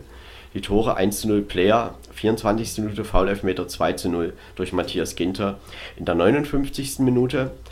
Ja, und am Ende stand ein 2 zu 0 Sieg. Gladbach drei wichtige Punkte eingefahren und die Hertha das nächste Spiel verloren. Ich glaube, ja, das fünfte in Folge. In der Rückrunde bisher zwei Unentschieden, sieben Niederlagen. Und das bedeutete dann eben einen Tag später am Sonntag, dass Taifun Korkut nach seinem 13. Bundesligaspiel für die Hertha, ein Pokalspiel war noch dabei, eben auch ja, beurlaubt wurde. Und ja, zu aller Überraschung wurde Felix Magath als neuer Trainer bis Saisonende installiert. Jürgen, da mal deine Meinung kurz dazu. Äh, Felix Magath, was hast du gedacht, als du das gehört hast? Das kann ja wohl nicht wahr sein. Habe ich ganz ehrlich gedacht. Das muss kann ich, ich mir so vorstellen. Ganz klar. Boah, ich ich habe am, am Sonntagnachmittag habe ich mir das Kölner Spiel äh, in Leverkusen angehört und dann in der Halbzeit, beziehungsweise ja, in der Halbzeit äh, wurde dann äh, gemutmaßt, wer denn wohl nach Berlin als Trainer gehen könnte. Und da wurden Namen aufgezählt, ähm, Gistol und was weiß denn ich wer, äh, wie sie sonst noch so aller, ähm, Friedhelm Funkel. Ich hatte ehrlich gesagt mit Funkel, mit Funkel gerechnet, muss ich sagen. Ja, viele, viele glaube ich. Ja. ja, und äh, das sind die beiden, die mir jetzt so aus dem Handgelenk einfallen. Ich habe mit allen, aber wirklich mit allen gerechnet und ich hätte auch zu allem was sagen können. Aber ich hätte niemals gedacht, dass die den, ich sage das jetzt mal ein bisschen despektierlich, dass die den alten Felix Magath geholt hätten. Ja, man, ich meine, Felix Magath ist seit elf Jahren, zehn Jahren nicht mehr in der Bundesliga Trainer gewesen. Er, er hat natürlich seine Erfolge gehabt. Es wird ja viel gesagt über seine Trainingsmethoden und so weiter. Das können wir alles nicht beurteilen. Insgesamt hat er auch sicherlich Erfahrung im Abschiedskampf und auch mit vielen Vereinen schon ja, eine Rettungsmission gestartet und am Ende auch erfolgreich beendet. Und ähm, trotzdem habe ich das auch, wo ich das gehört habe, so ein bisschen, ich will nicht sagen für einen Scherz gehalten, aber so richtig ernst konnte ich das am Anfang nicht nehmen. Ich dachte, das kann doch jetzt nicht sein, dass das wirklich so ist. Und ähm, also bei der Hertha, wir haben ja wirklich schon sehr, sehr viel darüber gesprochen, aber das ist schon eine Maßnahme. Also ich denke, ich glaube schon, dass Felix Magath das mit dieser Mannschaft schaffen kann, denn man muss ja ehrlich mal sagen, man ist punktgleich mit Rang 16, zwei Punkte hinter Platz 15. Man hat noch acht Spiele.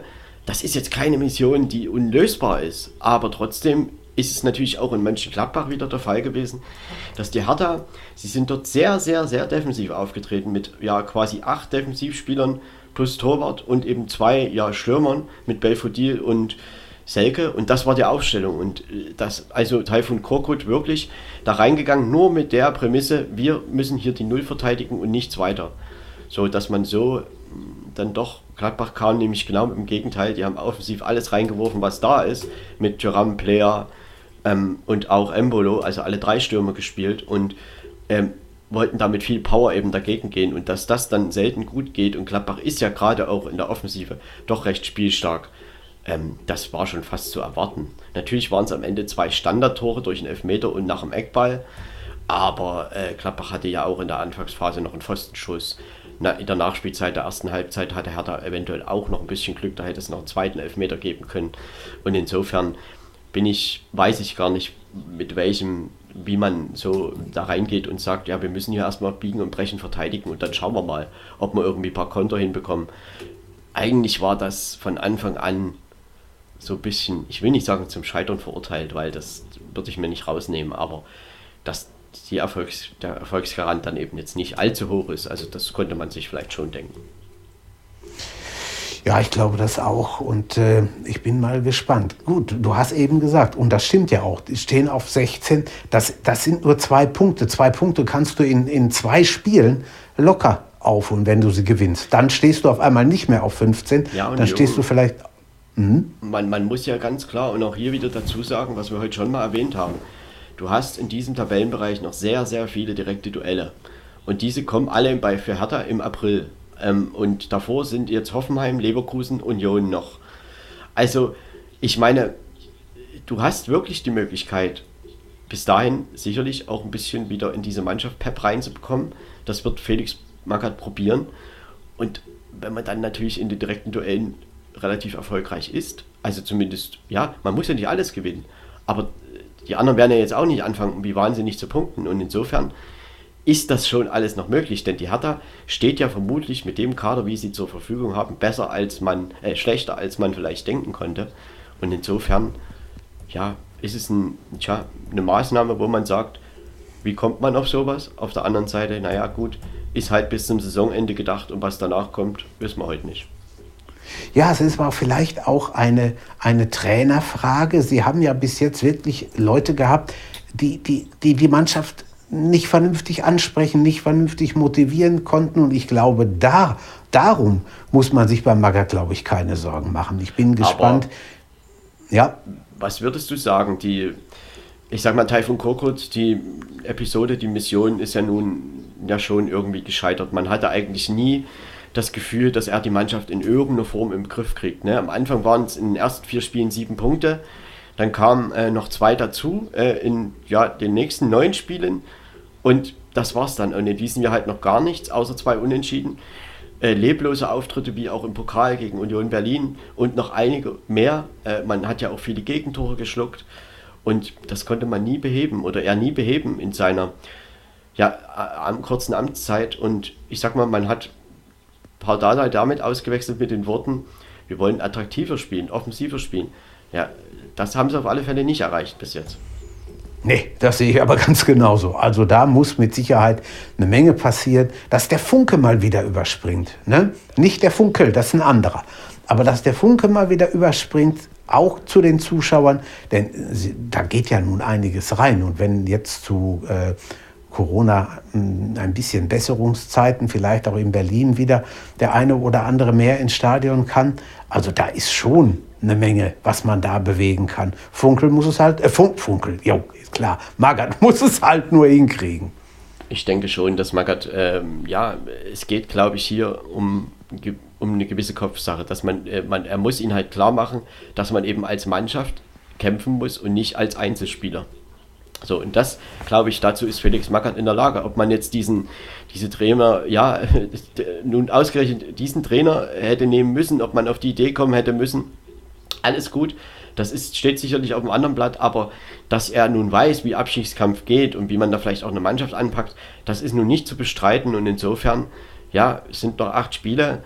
Ähm, ich könnte mir schon vorstellen, dass der da was erreicht und ich meine, wenn er am Ende steht, Klassenerhalt, das ist das Ziel jetzt für Hertha in den nächsten zwei Monaten und alles andere, wie die Mannschaft neu aufgebaut wird oder was man für Fehler gemacht hat, wie auch immer, das diskutieren wir bestimmt an einer anderen Stelle nochmal. Ähm, es ist sicherlich ja, da nicht viel gut gelaufen, denn man hatte die gleichen Probleme im letzten Jahr und im Jahr davor auch und diskutiert eigentlich in Berlin schon die ganze Zeit immer über die gleichen Themen. Und in Mönchengladbach, um da nochmal kurz drauf einzugehen, dieses Spiel, also ich sagte ja schon so ein bisschen was zur Ausrichtung und man hat das halt gesehen, Gladbach wollte dieses Spiel gewinnen, sie haben das Spiel von Anfang an in die Hand genommen, auch da war ja ein bisschen Druck auf dem Kessel, ähm, da ja, also es war ja wirklich ein schlechtes Spiel, auch in Stuttgart, auch von der ganzen Einstellung her. Und das kann man Gladbach tatsächlich in diesem Spiel dann nicht vorwerfen, denn auch gerade die Spieler, die sehr kritisiert wurden, wie Markus Thüram, hat sich reingehauen am Wochenende. Auch Player spielt er schon seit geraumer Zeit wieder stark. Embolo hat auch den Pfostenschuss gehabt. Ähm, und insofern, Gladbach hat das angenommen. Gladbach hat wichtige drei Punkte geholt und Gladbach, ja, ist nicht raus aus dem Abschiedskampf, aber Gladbach hat natürlich so eine gewisse Distanz dazu jetzt schon geschaffen und wird am kommenden Freitagabend schön an der Kastroper Straße in Bochum antreten können. Und ja, vielleicht auch mit so tabellenmäßig ein bisschen weniger Druck dahin fahren, aber trotzdem sollte man jetzt nicht so tun, als ist der Abschiedskampf schon gelaufen. Auch drei Punkte in Bochum würden natürlich da nochmal gut tun. Das kann richtig heißes und schönes Spiel werden. Also muss ja. ich sagen, darauf freue ich mich. Das wird ein, eine ganz, ganz äh, muntere Angelegenheit, glaube ich. Man muss auch Matthias Ginter erwähnen. Er hatte vielleicht mal so ein paar schwächere Wochen, aber hat ja jetzt auch ein Tor erzielt und hat auch äh, in der Defensive viel weggeräumt. Und ähm, ich sag mal, die Hertha, die Hertha hatte in der zweiten Halbzeit die erste Kopfballchance, die hält Jan Sommer gut und dann gab es halt die Einwechslung von Marco Richter und Jürgen Ecklenkamp und ja, danach kam der Lattenschuss, da waren auch beide dran beteiligt an dieser Szene. Belfodil hatte seine Füße auch noch mit drin. Und das war eigentlich die einzig große Chance, die Hertha irgendwie hatte. Und in der Schlussphase, man hatte nie das Gefühl, also ich jedenfalls nicht, dass man nochmal denken konnte, das wird hier nochmal knapp oder so. Und dass man gerade auch solche Spieler wie Ecklenkamp, wie Richter draußen lässt, also richtig nachvollziehen kann ich das nicht, auch wenn ich jetzt, äh, Biontech ist ja auch so ein Thema. Der ist ja nach Florenz ausgeliehen worden im Winter, ja, und ist jetzt zum Spieler im Februar der Serie A gewählt worden, hat in, fünf, in vier Partien fünf Tore erzielt. Und insofern ja, fragt man sich dann schon, warum funktioniert das in Berlin nicht, aber in Florenz zum Beispiel. Ja, das ist irgendwo wie bei Immobile, ob die nur in italienischer Luft spielen können. Ich kann es nicht sagen. Das ist auch bei Lazio Rom. Gestern Abend hat er beim 1-0 gegen Venedig auch wieder das entscheidende Tor gemacht. Also irgendwo ist das schon sehr, sehr seltsam. Aber es ist halt so. Ja, äh, um das noch zu sagen, 13 zu 12 Torschüsse stehen dann am Ende in der Statistik pro Gladbach 82 Prozent Passquote Gladbach 76% bei der Hertha, 54% Ballbesitz Gladbach und 58% Zweikampfquote auch in Richtung Gladbach. Und auch dieses, dieser Wert zeigt ja, dass Gladbach wirklich dieses Spiel angenommen hat, in dieser Partie gut drin war, am Ende verdient mit 2 zu 0 gewonnen hat, drei wichtige Punkte geholt und jetzt kann man dann nach Bochum fahren, danach ist Länderspielpause. Ja, und dann geht es in die Schlussphase der Saison. Und die Hertha am kommenden Wochenende Heimspiel gegen die TSG Hoffenheim. Wir hatten es schon mal erwähnt, da wird Felix Magath. Natürlich muss auch irgendwie so ein, ja, ich sag mal, Schulterschluss mit den Zuschauern vielleicht kommen, ne? dass man, wie du es schon sagtest, jetzt mehr Zuschauer wieder empfangen kann. Und man muss versuchen, die Zuschauer bestimmt auch wieder mit reinzuholen. Und das geht aber nur durch ja, Kampf, durch gute Leistungen. Und da kann man wirklich gespannt sein, wo Felix Magath wie er das angeht, wie er die Mannschaft antreiben wird. Danach in Leverkusen, das sind alles keine leichten Spiele. Gegen Union sicherlich auch nicht. Naja, gut, und dann kommen halt die direkten Duelle. Der letzte Spieltag ist in Dortmund. Das ist sicherlich auch nicht so von Vorteil, wenn da noch irgendwas gebraucht wird. Also insofern, ähm, ja, beginnt jetzt nochmal eine Phase in Berlin und wir werden schauen, wie das geht, äh, was Hertha in dieser Saison bisher gezeigt hat. Stand heute Sollten sie absteigen, wäre es Stand heute sicherlich nicht der unverdienteste Abstieg, aber es ist halt auch noch ein bisschen was zu spielen. Acht Spiele. Wenn der, ja, und acht, acht Endspiele eigentlich, ne? kann, man, kann man wirklich sagen, denn äh, es, es geht ums Eingemachte jetzt. Und in Gladbach muss man natürlich dann im Sommer, aber das habe ich ja letzte Woche auch schon erzählt, auch schauen, was man da verändern muss innerhalb der Mannschaft. Äh, sicherlich ist es jetzt wichtig, einfach die Klasse zu halten ich denke, das wird die Mannschaft schaffen. Die sind noch vielleicht sechs Punkte, die da noch mm, benötigt werden. Also das wird möglich sein und insofern wird man dann sehen, wie die Mannschaft sich im Sommer verändern wird. Und dann kann man nächstes Jahr zu neuen Taten schreiten und vielleicht auch in der Tabelle wieder ein bisschen höher angreifen. Jetzt heißt es einfach Klasse halten und mehr wird es dann in dieser Saison eben auch nicht. Ja, aber das werden sie hinkriegen. Da bin ich also ja. auch fest von überzeugt. Ja, und somit äh, haben wir eine Partie, wo man dann wirklich sagen kann, die einen wollten alles verteidigen, was geht, und die anderen wollten eben gewinnen. Und Hertha wollte nicht verlieren. So kann man das vielleicht zusammenfassen. Meistens geht es dann doch in die Richtung, die Mannschaft, die gewinnen will, die gewinnt dann auch meistens irgendwie. Aber alles gut. Ähm, am Ende hat es zu den Konsequenzen geführt, die wir besprochen haben. Und wir werden mal sehen, wie beide sich dann in weiterer Saison jetzt zeigen. Am Freitag in Bochum, Flutlichtspiel, darauf freue ich mich tatsächlich. Das wird eine richtig heiße Stimmung. Ja, davon gehe ich auch aus. Ja, da kommen wir jetzt zum nächsten Derby, wenn man es so nennen möchte. Bayer Leverkusen gegen 1. FC Köln, Endstand 0 zu 1. Ja, ein Rückschlag für die Werkself nach der 2 zu 3 Niederlage in Bergamo. Kinsley Schindler in der 67. Minute erzielte das entscheidende Tor. Ja, Jürgen, dieses Spiel wurde ja überschattet von der schweren Verletzung von Florian Wirz. Der musste ausgewechselt werden in der ersten Halbzeit, 25. Minute ungefähr war es. Auch Frimpong wurde heute gemeldet, äh, dass die Saison zu Ende ist, also nicht mehr spielen kann, hat sich auch verletzt, musste auch ausgewechselt werden. Ja, und bei Florian Wirz hat sich halt der Kreuzbandriss, der vermutete, bestätigt. Und Das ist natürlich für so einen jungen Spieler jetzt erstmal echt ein Rückschlag ähm, in Bezug auf Bayer Leverkusen, aber sicherlich auch in, in, in Richtung ja, Weltmeisterschaft Ende des Jahres, muss man ja ehrlicherweise so dazu sagen. Ne? Ganz, ganz, ganz, ganz bitter für ihn. 18 Jahre mal gerade und, und äh, ist, der ist ja immer noch im Aufbau irgendwo, ne? das darf man nicht vergessen. Und dann hast du so ein oder erleidest du durch so ein Pech. Es war ja noch nicht mal irgendwo ein Foul oder so. Es ist halt nach dem Zweikampf passiert, aber das sind, das sind Zweikämpfe, die, die, die siehst du hundertfach am Wochenende. Und dann kommt er so unglücklich mit dem Knie auf, mit, dem, mit seinem Gewicht auch noch, dass das dann, dass dann alles verdreht wird, was du dir nur verdrehen kannst. Ja, und äh, gut, halbes Jahr ist er mit Sicherheit raus.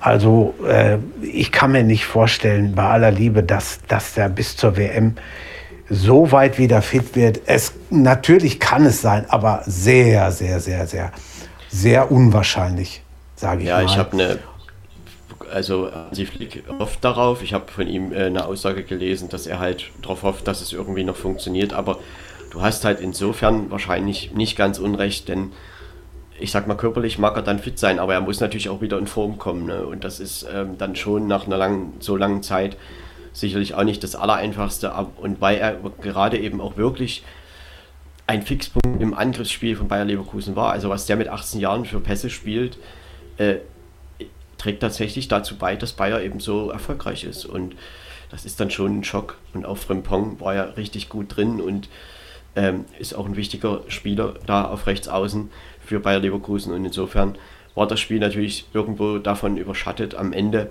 gewinnt der FC das mit 1 zu 0. Ich glaube, wenn das unentschieden ausgeht, ist das auch in Ordnung. Leverkusen hatte die Mehrzahl an Chancen. Ähm, Köln ist dann am Ende vielleicht das glücklichere Team, aber aus Sicht des FC, diese Mannschaft ist eben auch eine, die haben von Steffen Baumgart gesagt gekriegt, wir spielen hier offensiv und wir spielen auch beim vermeintlich übermächtigen Gegner mit und am Ende kommt da eben auch Punkte raus und am Ende kann man sagen, Köln Rang 7. Bei gewissen Konstellationen würde das zur Euro-Konferenz League reichen. Also ich denke, in Köln denkt man schon mal darüber nach, vielleicht nächstes Jahr auch ein paar Europareisen zu haben. Ja, das könnte ich mir auch vorstellen. Und sie sind, sie sind wirklich auf einem sehr, sehr guten Weg. Baumgart macht alles richtig im Augenblick. Das ist schon top. Und, und Leverkusen, also man, man hat ja auch gesehen, ohne Patrick Schick. Schick ist einer, der den Sprung von Italien nach Deutschland, ich sag das mal, problemlos hinbekommen hat. Was man ja nun auch nicht für alle, haben wir ja heute schon drüber geredet, sagen kann. Und das ist natürlich schon, war natürlich eine Schwächung am Sonntag. Und ich bin mal gespannt, was man am, am Donnerstagabend gegen Atalanta bringen kann, was geht. Vielleicht raufen sie sich zusammen. Vielleicht sagen die jetzt erst recht, wäre schön, wäre auch für den deutschen Fußball gut. Wie gesagt, man muss das sehen. Aber es wird schon äh, die, die, die letzte Phase der äh, Bundesliga-Saison wird für Bayer Leverkusen alles andere als ein Zuckerlecken. Ja, es ist ja auch wieder enger geworden. Ne? Dadurch, dass sie verloren haben, die anderen haben halt alle gepunktet und insofern sind gerade die Plätze 3 bis 6 wieder alle sehr zusammen. Ähm, klar, aus dem, ich, ich nenne es mal Quartett in der Offensive, Diaby, Würz, Schick und Adli, ja, ab und zu Paulinho, sind jetzt halt zwei rausgebrochen, ne? Das muss man so sagen. Ich meine, Diaby ist in Riesenform.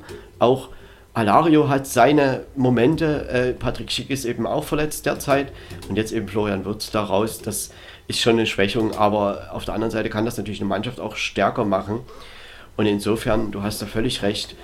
In der Europa League hat man gewisse Chancen und trotzdem möchte man natürlich über die Bundesliga wieder in die Champions League kommen. Und also insgesamt würde ich den Kader schon für stark genug halten, das auch wieder zu schaffen. Das sage ich schon. Aber ähm, gerade jetzt der vergangene Sonntag war bestimmt das Spiel auch ein bisschen von den Verletzungen geprägt. Denn das lässt ja eine Mannschaft auch nicht so wirklich kalt. Und insofern hat der FC am Ende diesen glücklichen Schuss gehabt. Ähm, und ja, Marvin Schwebe muss man klar erwähnen. Wir erwähnen ihn auch fast jede Woche. Der Torhüter von Köln hat einfach wieder gut gehalten und er sichert eben das zu Null sichert damit den, die drei Punkte seinem Team. Und ähm, da muss man ganz klar sagen, Baumgart da hat er was erkannt, dass er Timo Horn, dass er wirklich einen Urgestein in Köln da rausgenommen hat und Marvin Schwebe zahlt es ihm mit Leistung absolut zurück. Ja, und das musst du erstmal bringen. Ne? Denn Horn, wie du schon gesagt hast, äh, Marco, das ist einer, der war in Köln unheimlich hoch angesehen. Der stand ja vor dem Sprung in die Nationalmannschaft. Und dann auf einmal bringt er die Leistung nicht mehr. Dann wird ihm einer vor die, vors Näschen gesetzt, der, der dann plötzlich für ihn spielt, auch seine Sache noch gut macht. Und jetzt kann man sich wirklich fragen, bleibt Horn als zweiter Keeper in Köln oder geht er vielleicht woanders hin? Wollen wir mal sehen. Ja, die Frage wird sich im Sommer eventuell stellen. Ja, wir hatten hier 15 zu 6 Torschüsse pro Bayer Leverkusen. Passquote 77 zu oder 74 Prozent, Ballbesitz bei Leverkusen 54 Prozent, Zweikampfquote bei Leverkusen 51 Prozent. Ja, insgesamt sieht man es ja auch daran, wenn das am Ende 1-1 ausgeht, wäre es dem Spiel bestimmt gerechter geworden, aber waren jetzt drei wichtige Punkte, die der FC geholt hat.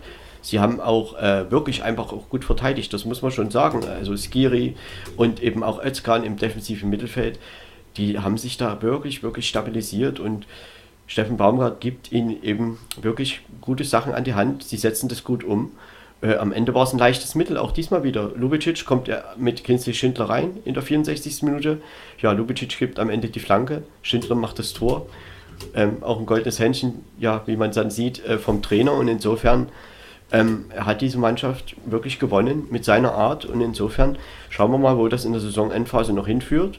Äh, und Bayer Leverkusen, klar, sie müssen jetzt in der Bundesliga schauen, dass es wieder mal in die andere Richtung geht. Ne? Man hatte ja die Woche zuvor nur 1-1 in München gespielt, was grundsätzlich okay ist, aber waren halt jetzt fünf Punkte weg innerhalb von äh, zwei Spielen. Und insofern, äh, jetzt am Donnerstag gegen Atalanta Bergamo geht es halt weiter in der Euroleague.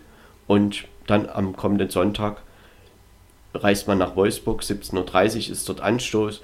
Ja, und dann schauen wir mal nach der Länderspielpause, ob sie noch äh, in der Bundesliga, also werden sie natürlich weiter um die Champions League kämpfen, aber eben auch international noch weitermachen dürfen oder eben nicht.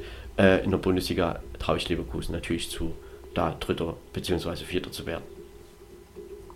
Ja, und der erste FC Köln spielt gegen. der erste FC Köln spielt am Wochenende gegen Borussia Dortmund und zwar am Sonntag um 19.30 Uhr, also wieder ein 19.30 Spiel. Ähm, Köln empfängt ich glaube auch vor vollem Haus Borussia Dortmund. Davon gehe ich auch mal aus, dass das Haus voll ist. Und das wird auch eine richtig heiße Angelegenheit werden. Da werde ich mir jetzt schon überlegen, was mache ich? Gucke ich das Spiel zu Ende und gehe dann zu El Clasico? Ich weiß es noch nicht. Mal gucken, was so wird. Wir haben ja heute auch erst Dienstag. Ich kann mir noch fünf Tage Zeit lassen mit dem Entscheiden. Das ist richtig. Da über Borussia Dortmund sprechen wir ja auch. Ja, könnte man eigentlich jetzt machen.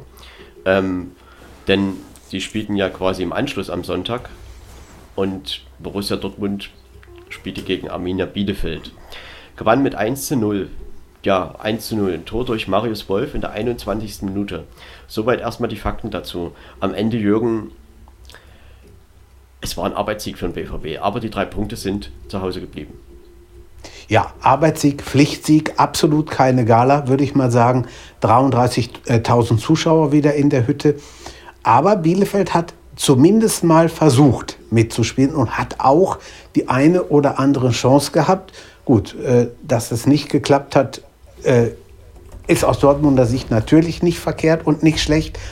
Aber es hat, es hat auch schon Spiele gegeben, die der BVB nicht, solche Spiele nicht gewonnen hat, wo es dann am Ende halt nur ein Unentschieden gab oder sogar eine knappe Niederlage gab. Ich erinnere mich da an ein Spiel gegen 1. FC Köln, wo die zwei Eckball-Tore äh, drin waren. Eine Kopie des zweiten, äh, des ersten war das zweite Tor. Also da habe ich noch so einiges in Erinnerung. Von daher kann man dann wahrscheinlich wieder sagen, okay, unterm Strich 1-0, Mund abputzen und weiter. Aber jetzt kommen natürlich auch zwei wer wüsste das nicht, richtungsweisende Spiele für den BVB. Erstmal morgen Abend das Nachholspiel in Mainz und dann am Sonntagabend das Spiel in Köln. Äh, Haaland wird aller Voraussicht nach, er hat ja am Sonntag schon eine halbe Stunde gespielt, eine knappe halbe Stunde wieder dabei sein. Aber das werden, werden beides keine Selbstläufer. Nein, das werden beides wirklich keine Selbstläufer, aber trotzdem sind es halt Partien, ähm, die wirklich, wie du sagst, nochmal richtungsweisend sein können. kommt man irgendwie nochmal äh, in der Bundesliga vielleicht in die Nähe ja, des ersten Platzes oder kann zumindest die Bayern nochmal ein bisschen unter Druck setzen. Sagen wir es mal so. Das wird man, glaube ich, am nächsten Sonntag schon beurteilen können, denn es ist halt schwer, auch in Mainz zu spielen und in Köln erst recht, gerade in diesem Jahr. Und insofern am Sonntag, wie ich schon sagte, es war ein Arbeitssieg. Und am Ende natürlich, der BVB hat oft genug solche Spiele genau eben nicht gewonnen. Diesmal haben sie es getan. Bielefeld hat zurzeit diese offensive Durchschlagskraft nicht so sehr. Denn ich sag mal, Bielefeld hat sich auch zwölf Torschüsse erarbeitet, aber viel Gefährliches war halt nicht dabei. Dortmund 19 Torschüsse. Ähm, auch die Laufleistung war fast gleich, 118 zu 117 Kilometer ähm, 85% Passquote zu 77% Passquote, 59% Ballbesitz beim BVB, 57% Zweikampfquote auch beim BVB. Ähm, man kann schon sagen, so die gewisse äh, Intensität bei Arminia Bielefeld fehlt vielleicht so seit zwei Spielen so ein bisschen. Man hatte ja auch das 0 zu 1 gegen Augsburg, was ja auch schon ein bisschen unglücklich war in der Woche zuvor. Man muss aber dazu sagen, dass bei Bielefeld es auch einen Corona-Ausbruch gab. Äh, der Trainer Frank Kramer war nicht dabei und auch sechs Spieler waren es insgesamt, die eben nicht spielen konnten in Dortmund. Und das beeinflusst natürlich irgendwo, denke ich, schon auch. Denn auch sicherlich das Training innerhalb der Woche, unterhalb, also in, innerhalb der Woche. Und insofern, sie haben sich gut geschlagen, Ertrag haben sie keinen rausgeholt, aber ihr Torverhältnis haben sie sich auch nicht kaputt gemacht. Und insofern, äh, Bielefeld muss natürlich wieder die Intensität finden, die sie vor ja, drei, vier, fünf Wochen hatten. Aber auch für Bielefeld gilt, die direkten Duelle kommen noch. Und Bielefeld ist sicherlich eine Mannschaft, die genau diesen Platz, den sie jetzt derzeit innehaben, Platz 15, auch halten möchte und dazu auch in der Lage sein sollte. Ja, sie wissen, wie es geht. Also das steht mal fest und äh, da muss schon, müssen schon Mannschaften kommen, äh, die ihnen da äh, was vormachen wollen. Die wissen, wie man da unten äh, rauskommt und äh, wir gucken mal, was die nächsten Spiele so bringen. Bin sehr gespannt. Ja, beim BVB muss man natürlich noch erwähnen, dass auch da gerade in der Defensive einige Verletzungsprobleme da sind. Und ähm, also da hat zum Beispiel Pastak gespielt, in der ähm, Innenverteidigung dann Ponkacic und Emre Can. Emre Can macht ja gerade auch als, als äh, Innenverteidiger jetzt auch nicht immer die glücklichste Figur. Dann Nico Schulz eben. Also es war auf alle Fälle jetzt nicht unbedingt die Bestbesetzung da in der Viererkette. Und insofern ähm, Haaland muss man jetzt halt schauen, wie, wie sehr oder wie er jetzt wieder in Form kommt. Ich würde auch Daniel Malen wieder erwähnen. Das war ähm, abermals ein ordentliches Spiel von ihm, hat auch einen Pfosten getroffen. Also hat schon seine Offensivszenen.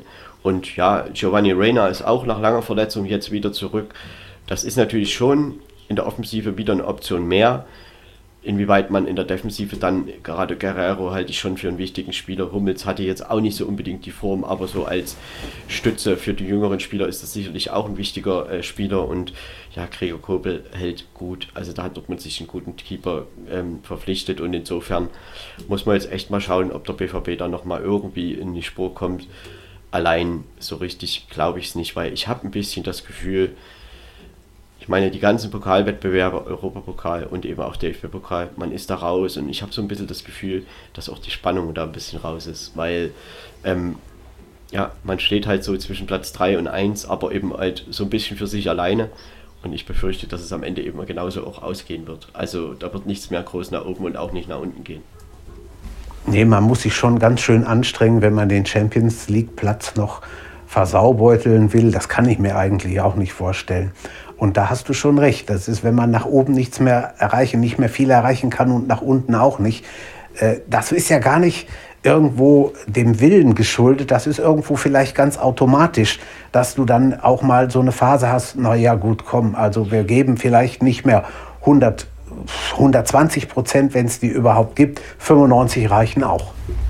Man wird halt im Sommer dann wirklich darüber diskutieren müssen, erstens mal, was braucht es für Kaderveränderungen und was braucht es eben auch äh, insgesamt. Ich meine, man spricht in Dortmund viel über Mentalität und äh, diese Themen, die kommen jede Woche quasi auf und trotzdem, ja, man wird die Saison jetzt ordentlich zu Ende bringen ähm, und dann wird man schauen, was man verändern muss, wer eventuell geht. Ich meine, jetzt ist ja das Gerücht mit Manchester City und Erling Haaland wohl sehr, sehr heiß und das wird wohl auch in diese Richtung gehen und insofern braucht man da ja natürlich auch Ersatz. Ähm, in dieser Saison ja, wie gesagt, Borussia Dortmund wird die Champions League erreichen. Und äh, mal schauen, wie ja, widerstandsfähig sie sind. Und vielleicht strafen sie uns Lügen und sie bringen nochmal richtig Spannung, Spannung in diese Saison rein. Also Zeit dafür ist noch.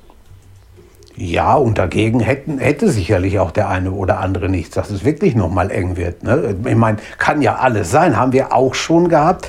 Eine Saison, wo dann gesagt wurde, na komm, alles durch, alles gelaufen. Und auf einmal, siehe da, wo kommen die denn auf einmal her? Ja, und das, ich meine, mhm. wenn du morgen in Mainz spielst, wenn du morgen in Mainz spielst, du hast, Mainz war jetzt ja zehn Tage raus, äh, waren ja auch viele in Quarantäne und äh, viele ähm, ja erkrankt und da weiß man eben auch nicht so richtig, wie fit die sind und insofern glaube ich, dass Borussia Dortmund morgen Abend den Anspruch haben muss, egal wie schwer das ist oder auch nicht, was man ihnen danach sagt, sie müssen in Mainz gewinnen.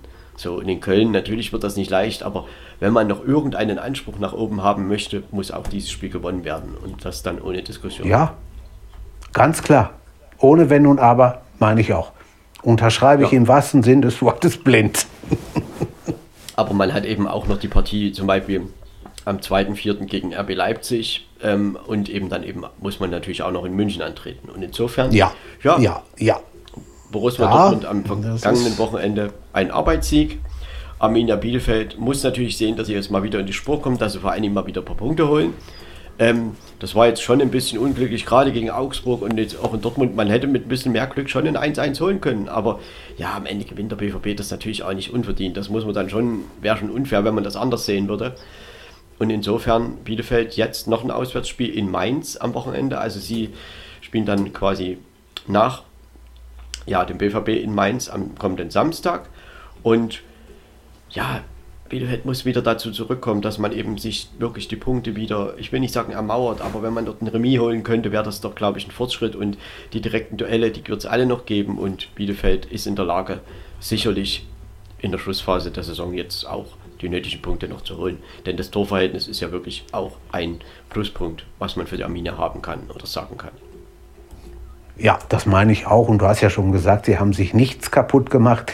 Sie haben keine Punkte geholt, aber sie haben sich im Torverhältnis nichts kaputt gemacht. Und da gibt es einige andere Mannschaften, die da ganz, ganz äh, viel miserabler aufs Torverhältnis gucken können.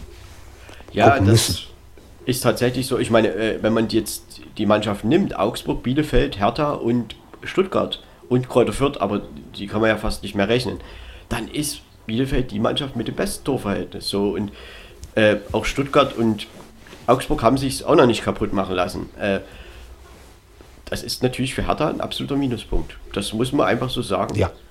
Also sie brauchen, sie werden das nicht aufholen. Das wird nicht passieren, denn Hertha hat halt Minus, ja, in die 30 kann er dann nochmal genau gucken. Und bei Stuttgart ja. ist es halt die Hälfte zum Beispiel. Ne? Und bei Bielefeld minus 12. So ist es. Und ja. insofern Nein, also ähm, da, ist das natürlich zeigt natürlich Bielefeld, wenn sie verlieren, verlieren sie knapp. Aber ja. am Ende muss man natürlich auch noch ein paar Punkte holen, das ist klar. Richtig. Ja, die nächste Partie lief parallel am Sonntagabend 17.30 Uhr. Eintracht Frankfurt gegen den VfL Bochum. Endstand 2 zu 1 für die Eintracht. Bochum ging in Führung der ersten Halbzeit durch Sebastian Polter, 19. Minute. Dann gab es ein Eigentor durch Masovic in der 46. Minute und das 2 zu 1 für Eintracht Frankfurt in der 52. Minute durch Kamada. Nach dem erfolgreichen Spiel am Mittwoch in Sevilla, jetzt auch ein Erfolg, wieder mal in der Bundesliga. Man hatte ja ähm, zu Hause jetzt auch lange nicht gewonnen. Jetzt hat man das Spiel gegen Bochum gedreht. Jürgen, am Ende, ich glaube, wenn man das Spiel insgesamt betrachtet, ist der knappe Sieg der Eintracht wahrscheinlich nicht ganz unverdient. Nee, das ist er auch nicht, das stimmt. Äh, ich habe mich, muss ich ganz ehrlich sagen, auch ein bisschen geärgert, äh, denn das hätte irgendwo nicht sein müssen. Ne? Ich meine, wenn du, wenn du schon mal in Frankfurt führst, was auch nicht so unglaublich oft passiert und gehst mit dem Vorsprung in die Pause und kommst dann aus der Kabine, bis die ersten sieben Minuten überhaupt, aber wirklich überhaupt nicht auf dem Platz, fängst dir zwei Gegentore, ruckzuck der Vorsprung im Eimer, Spiel gedreht, dann hast du aber immer noch 38 Minuten plus X, um deinerseits nochmal anzugreifen, vielleicht nochmal einen Ausgleich zu machen. Und das hat mir im Gegensatz zu den letzten Spielen, wir haben die Bochumer ja oft, oft gelobt hier von diesen Stellen aus und haben das auch zurecht getan. Aber das hat mir ganz ehrlich am Sonntag nicht gefallen. Das war ein Spiel, was sie nicht hätten verlieren müssen. Nein, äh, das ging sicherlich auch ein bisschen schnell nach der Pause, diese zwei Gegentore. Ähm, der VfB Bochum hat nach Führung das erste Mal in dieser Saison verloren. Das ist, zum, also das ist eine, eine Statistik, die ich da jetzt gesehen habe am 26. Spieltag. Damit hätte ich eigentlich fast nicht gerechnet. Also ich meine, das ist jetzt auch keine, äh, ist jetzt auch nicht schlimm, dass man mal 1 zu 2 in Frankfurt verliert. Ne? Und der VfB Bochum spielt ja insgesamt deshalb trotzdem immer noch eine gute Saison. Ähm, man muss trotzdem immer wieder auf der Hut bleiben. Ne? Also ich meine, vier, fünf, sechs Punkte braucht man schon noch. Die wird der VfB Bochum, glaube ich, auch holen. Aber sie werden sich natürlich schon ärgern, dass man am Ende nicht dort irgendwie einen Punkt mitgenommen hat. Denn Frankfurt, ja, das schwere Spiel in Sevilla und dann reißen die da auch nochmal so einen schönen, ja, Kampf, kann man schon sagen, ab gegen Bochum. Frankfurt, ich sag mal, denen ihr Problem ist ja schon, dass, dass sie keinen richtigen Stoßstürmer haben. Ne? Weil sie arbeiten ja viel mit Flanken, durch Kostic, jetzt auch Knauf. Ähm, und trotzdem, ich sag mal so, der Wille, ist jetzt einfach wieder mehr zu spüren. Und Kamada hat seine Momente. Ja, und insofern, äh, Frankfurt hat das so ein bisschen nach der Pause ausgenutzt, erzwungen und am Ende eben auch leidenschaftlich verteidigt. Und am Ende, ja, sind das 14 zu 7 Torschüsse. Ähm, Passquote 75 zu 71 Prozent, Ballbesitz 54 Prozent bei der Eintracht und Zweikampfquote 55 Prozent bei der Eintracht. Und aufgrund dessen, wenn man das alles insgesamt zusammennimmt, ist der Sieg so sicherlich nicht super unverdient. Und Frankfurt, ja, damit kann man natürlich auch nochmal Richtung Platz 7, wenn man den Lauf kriegt, vielleicht auch nochmal Richtung Platz 6 schauen. Ich glaube, wichtig ist für die Eintracht schon am kommenden Donnerstag, dass man da in der Euroleague einfach noch eine Runde weiterkommt. Ja, wer mir gut gefallen hat oder gut gefällt bei Frankfurt ist der Knauf, der ja hier aus Dortmund kommt, beim BVB gespielt hat.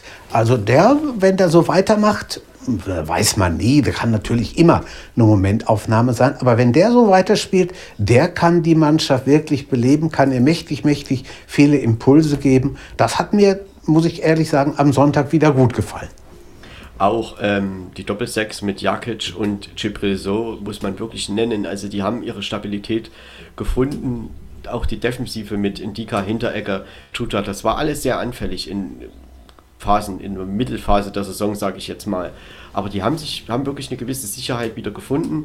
Kevin Trapp ist, spielt sowieso eine starke Saison und insofern die Eintracht, ja, ich sage ja, die wird versuchen, wirklich noch in die Europa League viel reinzulegen und wenn man über die Liga noch kann, ja, warum nicht? Und am Ende muss man dann natürlich auch im Sommer überlegen, was man gerade in der Offensive in der Sturmreihe noch machen muss.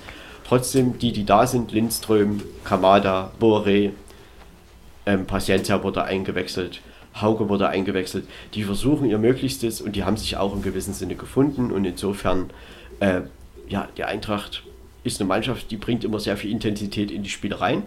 Und insofern haben sie das gedreht und Bochum ich denke, sie müssen sich, ja, heute ist der Ärger vielleicht auch schon wieder vorbei, denn ja, ist natürlich auch klar, dass man mal auch ein Spiel, Spiel verliert. Also bei Eintracht Frankfurt verlieren manche andere auch und insofern, der VfB Bochum wird damit leben können und kann jetzt schön am Freitagabend im Blutlichtspiel gegen Borussia Mönchengladbach antreten. Ja, das stimmt. Äh, in Frankfurt ist es auch gut oder sieht man jetzt auch mal, äh, wie gut es ist, wenn man den Trainer in Ruhe arbeiten lässt. Sie standen ja nun mal um einiges schlechter, aber sie haben nichts am Trainer geändert und von daher äh, finde ich, da sieht man jetzt, und er hat, wie gesagt, in Sevilla gewonnen, jetzt am Sonntag gewonnen. Das ist schon was. Das kann, da kann unterm Strich schon mit der Woche ganz zufrieden sein, würde ich mal sagen. Ja, und in dieser Woche äh, ist es so, dass das nächste Spiel ist also, wie gesagt, am Sonntag in, gegen Sevilla zu Hause. Äh, am Sonntag, am Donnerstag. Am Sonntag, das wollte ich sagen, äh, kommt das Bundesligaspiel und das findet für die Eintracht in Leipzig bei RB statt. Und um 15.30 Uhr, ja, wird man halt mal schauen, inwieweit man in der Bundesliga noch vorankommt.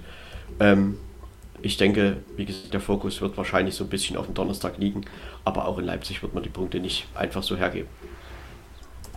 Also Spiel 1 und Spiel 3 am Sonntag. Ich glaube, da ist ein bisschen was drin. Das zweite weiß man nicht, kann, muss man abwarten, aber ich glaube, das, das wären zwei Spiele. ja, mal, mal sehen. Wenn Mary ja, jetzt dabei gewesen wäre, die, die äh, kreislaufmäßig nicht ganz fit ist, das nur zur Info. Wenn Mary jetzt dabei gewesen wäre, dann hätte ich gesagt, Wolfsburg-Leverkusen riecht wieder mal nach dem 1 zu 1.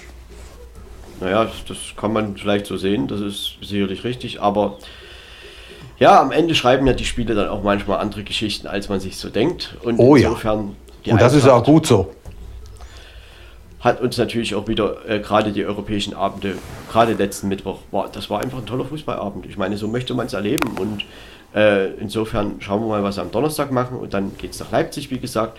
Und in der Bundesliga, nach unten sind sie gesichert, nach oben wird man sehen, was noch geht. Ähm, vielleicht sind auch einfach Hoffenheim, Freiburg, ähm, ja, Bayer Leverkusen und RB Leipzig zu stark und dann ja, wird man im Mittelfeld enden und das ist auch nicht unbedingt äh, ein Reinfall. Das kann man dann sicherlich auch als Erfolg werden und wird man dann See sehen, was im Sommer sich weiterhin noch verändern muss. Ja, das stimmt. Äh, wir, wir, könnten jetzt eigentlich, wir hätten auch sagen können, das ist heute Abend Marco Brückenbauer am Mikrofon. Nicht Beckenbauer, das war ein anderer. Aber Marco hat schon wieder sich eine Brücke gebaut zum letzten Spiel mit den Leipzigern. Jetzt geh auch drüber. Wie das immer funktioniert. Ähm, ja, toll. Ja, das setzt die letzte Partie des vergangenen Spieltags, Sonntagabend 19.30 Uhr, wurde angepfiffen in Fürth im Playmobil-Stadion. RB Leipzig war zu Gast. Am Ende stand eine 1 zu 6 Niederlage für Kräuter Fürth. Fürth ging in Führung durch Leveling in der vierten Minute und dann traf nur noch Leipzig. Silva 17. Minute, Forsberg 33. Leimer 35. Henrichs 45. Minute, Simacan 59. und Nkunku mit seinem 15. Saisontor in der 69. Minute.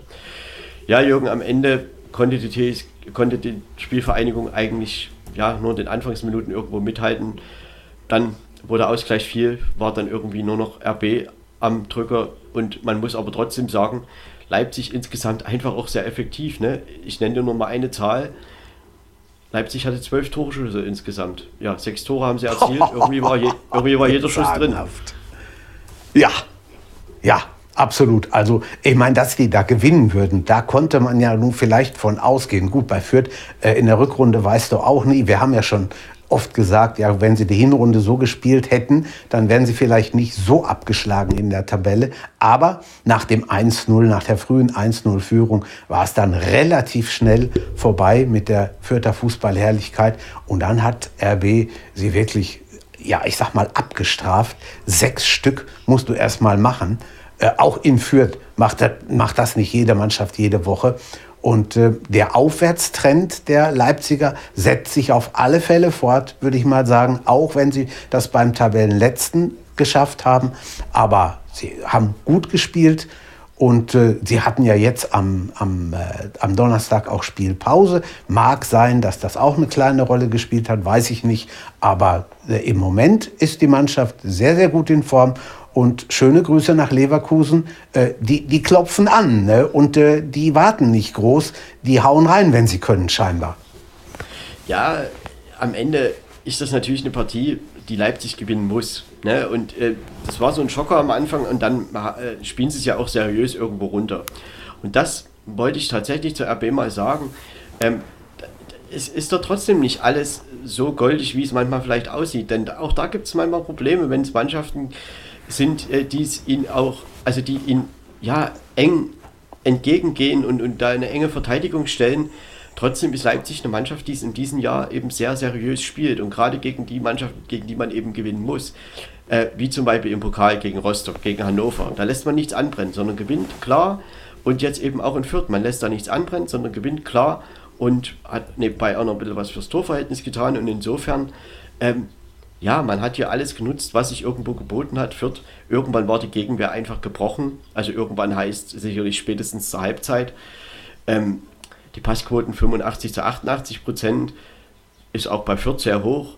Ballbesitz 53 Prozent bei RB und die Zweikampfquote 49 zu 51 Prozent. Aber insgesamt äh, Leipzig natürlich aufgrund der Chancenverwertung, aufgrund der Spielanteile der verdiente Sieger und sie sind weiterhin in der Spur Richtung Champions League Qualifikation.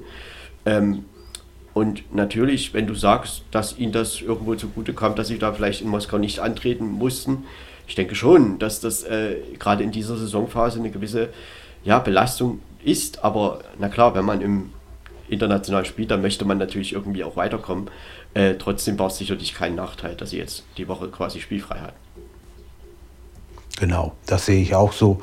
Und sie haben es ja auch in, in Fürth locker irgendwo hinbekommen. Jetzt bin ich mal gespannt, am Sonntag gegen Frankfurt könnte das schon wieder ganz anders aussehen, obwohl sie da zu Hause spielen. Ja, definitiv. Ähm, aber das wäre eben dann auch so eine Partie, wo ich sage, ja, wenn du die Champions League möchtest, musst du Frankfurt schon wegnehmen. Also, musst, aber das, ja. Klar wird das eine andere Partie als die, wie sie in Fürth jetzt war. Und am Anfang gab es ja auch so den kleinen Schocker, ne, durch Jeremy Leveling, dieses 1 zu 0. Da hatte man schon gedacht, oh Fürth, was habt ihr denn heute vor? Und wenn man ehrlich ist, es war Fürths letzte Chance, um in irgendeiner Form nochmal irgendwie das Rechnen zu beginnen. Und jetzt ist es einfach eben, es ist vorbei. Es ist schon länger vorbei, aber jetzt muss man es eben auch so nehmen. Man hat ja wirklich auch ein schlechtes Torverhältnis. Man hat 9 Punkte Rückstand auf Rang 16, 11 Rückstand auf Rang 15. Das holt in acht Spielen niemand mehr auf. Nee, das glaube ich auch nicht. Also das ist durch und äh, war schön, und sie haben es ja auch gut gemacht. Ich meine, gut, die, die Hinrunde, das kon die konntest jetzt mehr oder weniger vergessen. Aber sie haben nicht diesen uralt Rekord von Tasmania. Da hat auch keiner drüber geredet, ne? dass, sie, dass sie nur so wenig Punkte haben. Und das könnte mal passieren. Nicht so ja, wie bei Schalke damals. In den Sphären waren sie ja nicht direkt. Ne? Sie haben dann immer wieder, nee. und gerade wenn man sagt, so ab dem 15. Spieltag bis eigentlich jetzt, hat Fürth stabil gespielt. Äh, das Problem sind einfach die ersten 13, 14 Spiele. Und das, wenn du Richtig. da nur vier, fünf Punkte hast, das holst du halt nicht auf. Das, das geht, diese Hypothek ist halt zu groß. Ja, ganz klar. Und insofern. Ganz eindeutig, also. Äh, ja, ja, wolltest du noch was sagen? Wolltest du noch was sagen? Nee, nee, mach mal. Mach, mach mal. Und insofern okay. äh, muss man eben einfach sagen, sie werden was lernen, auch für die zweite Liga. Auch diese Mannschaft wird sich sicherlich verändern nach dem Abstieg. Aber äh, auch diese acht Spiele, die jetzt in der Bundesliga noch zu spielen sind, werden sie genießen. Und äh, man muss schon sagen, es ist auch viel wert, dass Fürth ja, seine Spielanlage auch in dieser Saison als Aufsteiger während der Saison irgendwo verändert hat. Und das muss man auch Stefan Leite als Trainer irgendwo hoch anrechnen, auch wenn es am Ende nicht reichen wird. Aber diese Mannschaft hat schon gut reagiert auf viele, viele Gegentore in der Hinrunde und äh, trägt im gewissen Sinne auch zu guten Spielen bei, äh, das war ja in der Hinrunde absolut noch nicht so der Fall. Aber jetzt, sie haben gewissen Kampf RB Leipzig auch geboten. Am Ende hat es nicht gereicht. Leipzig war sehr eiskalt, gewinnt 6 zu 1 und ist weiterhin in der Spur. Kann jetzt am Sonntag die Eintracht aus Frankfurt empfangen. Kräuter Fürth hat noch ein Heimspiel, Samstagnachmittag gegen den SC Freiburg. Und auch da werden sie wieder versuchen, irgendwie Punkt zu punkten. Und ja, Fürth wird es genießen am Ende schauen wir mal, wie die Saison für Fürth zu Ende geht. Und ich werde mich hüten zu sagen, die können nicht mehr aufsteigen. Natürlich, diese Saison geht es runter, ist klar. Aber man hat es gesehen, sie waren ja schon mal in der Bundesliga, sind rausgefallen, sind wieder drin. Paderborn war auch schon mal drin, raus, wieder rein. Also das das ist der Unterschied zu vielleicht vor, ich sage das jetzt mal salopp, 10, 15, 20 Jahren. Du kannst heute, wenn du einigermaßen agieren kannst, wenn du die Leute hast, kannst du durchaus auch in der ausgeglichenen zweiten Liga wieder eine große, große Rolle spielen und vielleicht ja doch noch mal an die Bundesliga-Tür klopfen. Aber trotzdem, Jürgen, ich meine, gerade weil du die zweite Liga ansprichst, wir können ja da mal drei Sätze dazu sagen. Ähm, diese Liga ist ja wirklich gerade in diesem Jahr so, so eng. Also, ich meine, man muss ja ganz klar sagen, zwischen Rang 1 und 7, die sind alle im Aufstiegsrennen. So, und äh, zum Beispiel am vergangenen Wochenende spielt halt Darmstadt, St. Pauli unentschieden, Bremen verliert. Heidenheim durch den Sieg gegen Werder eben wieder mit drin. Nürnberg gewinnt in Hannover, Schalke gewinnt in Ingolstadt, der HSV hat noch ein Nachholspiel. Also, es ist schon wirklich Wahnsinn, wie sich das entwickelt hat. Acht Spieltage vor Schluss, noch sieben Mannschaften. Es wird sich sicherlich irgendwann vielleicht wieder noch ein bisschen mehr entzerren, aber dass wir so einen spannenden Aufstiegskampf kriegen, ich meine, man muss es ja mal umdrehen und sagen, da bleiben eben auch ein paar zurück, ne? Also es werden halt nicht ja. aufsteigen. Auch in dieser Saison gehen maximal drei hoch. Vier äh, können das nicht. Ne? Und von daher gucken wir mal, bin auch mal sehr gespannt. Aber das ist eigentlich die letzten Jahre schon so gewesen, dass die zweite Liga relativ ausgeglichen war. Vielleicht nicht so wie diese Saison, aber es war schon, es war schon ziemlich eng. Ja, eine gewisse Konstanz gab es da, zum Beispiel die letzten Jahre der HSV immer auf Rang 4. Aber das nur nebenbei. Äh, ich denke, der HSV, also für mich, ganz ehrlich, sie sind für mich nicht raus aus dieser Rechnung. Ne? Also das ist. Nein, für mich sie auch sind zwar jetzt siebter, aber, aber das ist halt alles sehr, sehr eng und man sieht halt, und auch da muss man sagen, dort sind noch so viele direkte Duelle. Also da ist wirklich noch viel Spannung drin in den letzten acht Spieltagen. Und äh, ja. darauf kann man sich echt freuen. Genauso wie in der dritten Liga. Ich meine, Magdeburg ist irgendwo voraus. Kaiserslautern macht auch einen sehr stabilen Eindruck, aber der Rest, was dahinter kommt, äh, von Saarbrücken bis 60, Eintracht Braunschweig, Waldhof Mannheim, ähm, VfL Osnabrück, die sind alle sehr, sehr eng zusammen. Und wer dann am Ende vielleicht den Relegationsplatz Rang 2 bekommt, äh, das, das wird genauso spannend. Ja, wird es. Ganz eindeutig. Also das wird, da werden noch so manche Nachmittage und Abende werden, wo man sagt, mein lieber Freund, da war aber ordentlich was drin. Und da sind ja auch wirklich Vereine dabei, ja, denen man es einfach mal wieder gönnen würde, dass sie mal wieder richtig äh, auch äh, bundesweit von sich reden machen. Ne? Also das würde man sich doch, glaube ich, jeder Fußballfan irgendwo freuen, wenn vielleicht erst FC Saarbrücken, Waldhof Mannheim, ja, selbst natürlich der erste FC Kaiserslautern wieder nach oben Kaiserslautern, kommt. genau, äh, ja. Da würdest du ja als alter Fußballfan natürlich auch sagen, äh, ja, das wäre doch super, oder? Ich meine, ja, du wirst dich erinnern, wo Mannheim noch Bundesligist war und Saarbrücken ja. noch Bundesligist ja. und so weiter. Ne? Ja, auch das, das ja. Kann ich dir drei, also Wunderbar. drei Spiele aus dem, aus dem Handgelenk äh, könnte ich aufzählen. Nein, aber ist richtig, ganz klar. Also da, es wäre schön, wenn da mal wieder sich irgendwas bewegen würde. Das hätte was. Ja, also gerade der Spannungsbogen ist in Liga 2 und Liga 3 wirklich gegeben und da lohnt es sich wirklich auch in dieser Saison in der Endphase wieder hinzuschauen. Das kann man nur jede Woche immer wieder sagen, denn das ist wirklich nicht so schlecht. Also gerade in Sachen Spannung, äh, die Bundesliga hat da an mancher Stelle eben nicht so viel Spannung zu bieten. Ne? Und das ist schon seit Jahren so und das meistens auch gleich am Anfang der Tabelle. Ja, so ist das leider. Ja, um das noch kurz zu sagen, äh, also weil wir gerade über die Tabelle gesprochen haben, Bayern München führt mit 60 Punkten, dann Borussia Dortmund 53 Punkte, aber ein Spiel weniger. Leverkusen 45, 44 für Leipzig, Freiburg, Hoffenheim, 39 Köln, 38 Union Berlin, Eintracht Frankfurt 37, Mainz 34, Bochum 32, Wolfsburg 31, Gladbach 30 Punkte. Auf Rang 14 Augsburg 26 Punkte, 25 für Arminia Bielefeld, VfB Stuttgart 23, Hertha 23 Punkte und Kräuter Fürth mit 14 Punkten. Das ist der Stand heute 15.03.2022 und wir stehen vor dem 27. Spieltag, den wir dann in der nächsten Woche unter die Lupe nehmen werden. Das werden wir, aber lang und schmutzig. Um das noch ganz kurz zu sagen, das Spiel Augsburg, hatte ich ja heute schon mal erwähnt, gegen Mainz 05, ist am vergangenen Wochenende ausgefallen, wird am 6.4. nachgeholt. Ähm, aufgrund der Corona-Situation in Mainz hat man da jetzt eben dieses Spiel auch nochmal absagen müssen. Und Mainz hat dadurch jetzt eine englische, oder nicht ganz eine englische Woche, aber eben morgen, Mittwoch und Samstag Spiel und dann nach der Länderspielpause nochmal Mittwoch, Samstag. Also da ist es quasi eine englische Woche. Genau. Ja, Jürgen, ich denke, da haben wir doch einige Aspekte angesprochen, äh, die so wichtig waren in den vergangenen sieben Tagen. Und ja. ich denke, da könnte man das jetzt an der Stelle vielleicht so rund machen. Ne? Ja, ich glaube auch. Wir haben soweit alles gesagt, was zu sagen war. Ja, hat wieder viel Spaß gemacht mit dir, muss ich sagen. Hat mir ja, wieder richtig gut gefallen. So, das kann ich auch nur so bestätigen. Ähm, ich wollte noch eine Sache anfügen, die jetzt ja vielleicht weniger mit Sport zu tun hat. Und zwar, also wir wissen ja alle um die Situation in der Ukraine und ja, das ist natürlich auch großes Leid für die Menschen und man sieht ja auch die Fluchtbewegungen und äh, man kann einfach nur sagen, dass eben man wirklich vielleicht sich überlegen sollte, es gibt ja viele ähm, Spendenaktionen, auch zum Beispiel eine fand in Mönchengladbach am vergangenen Wochenende statt.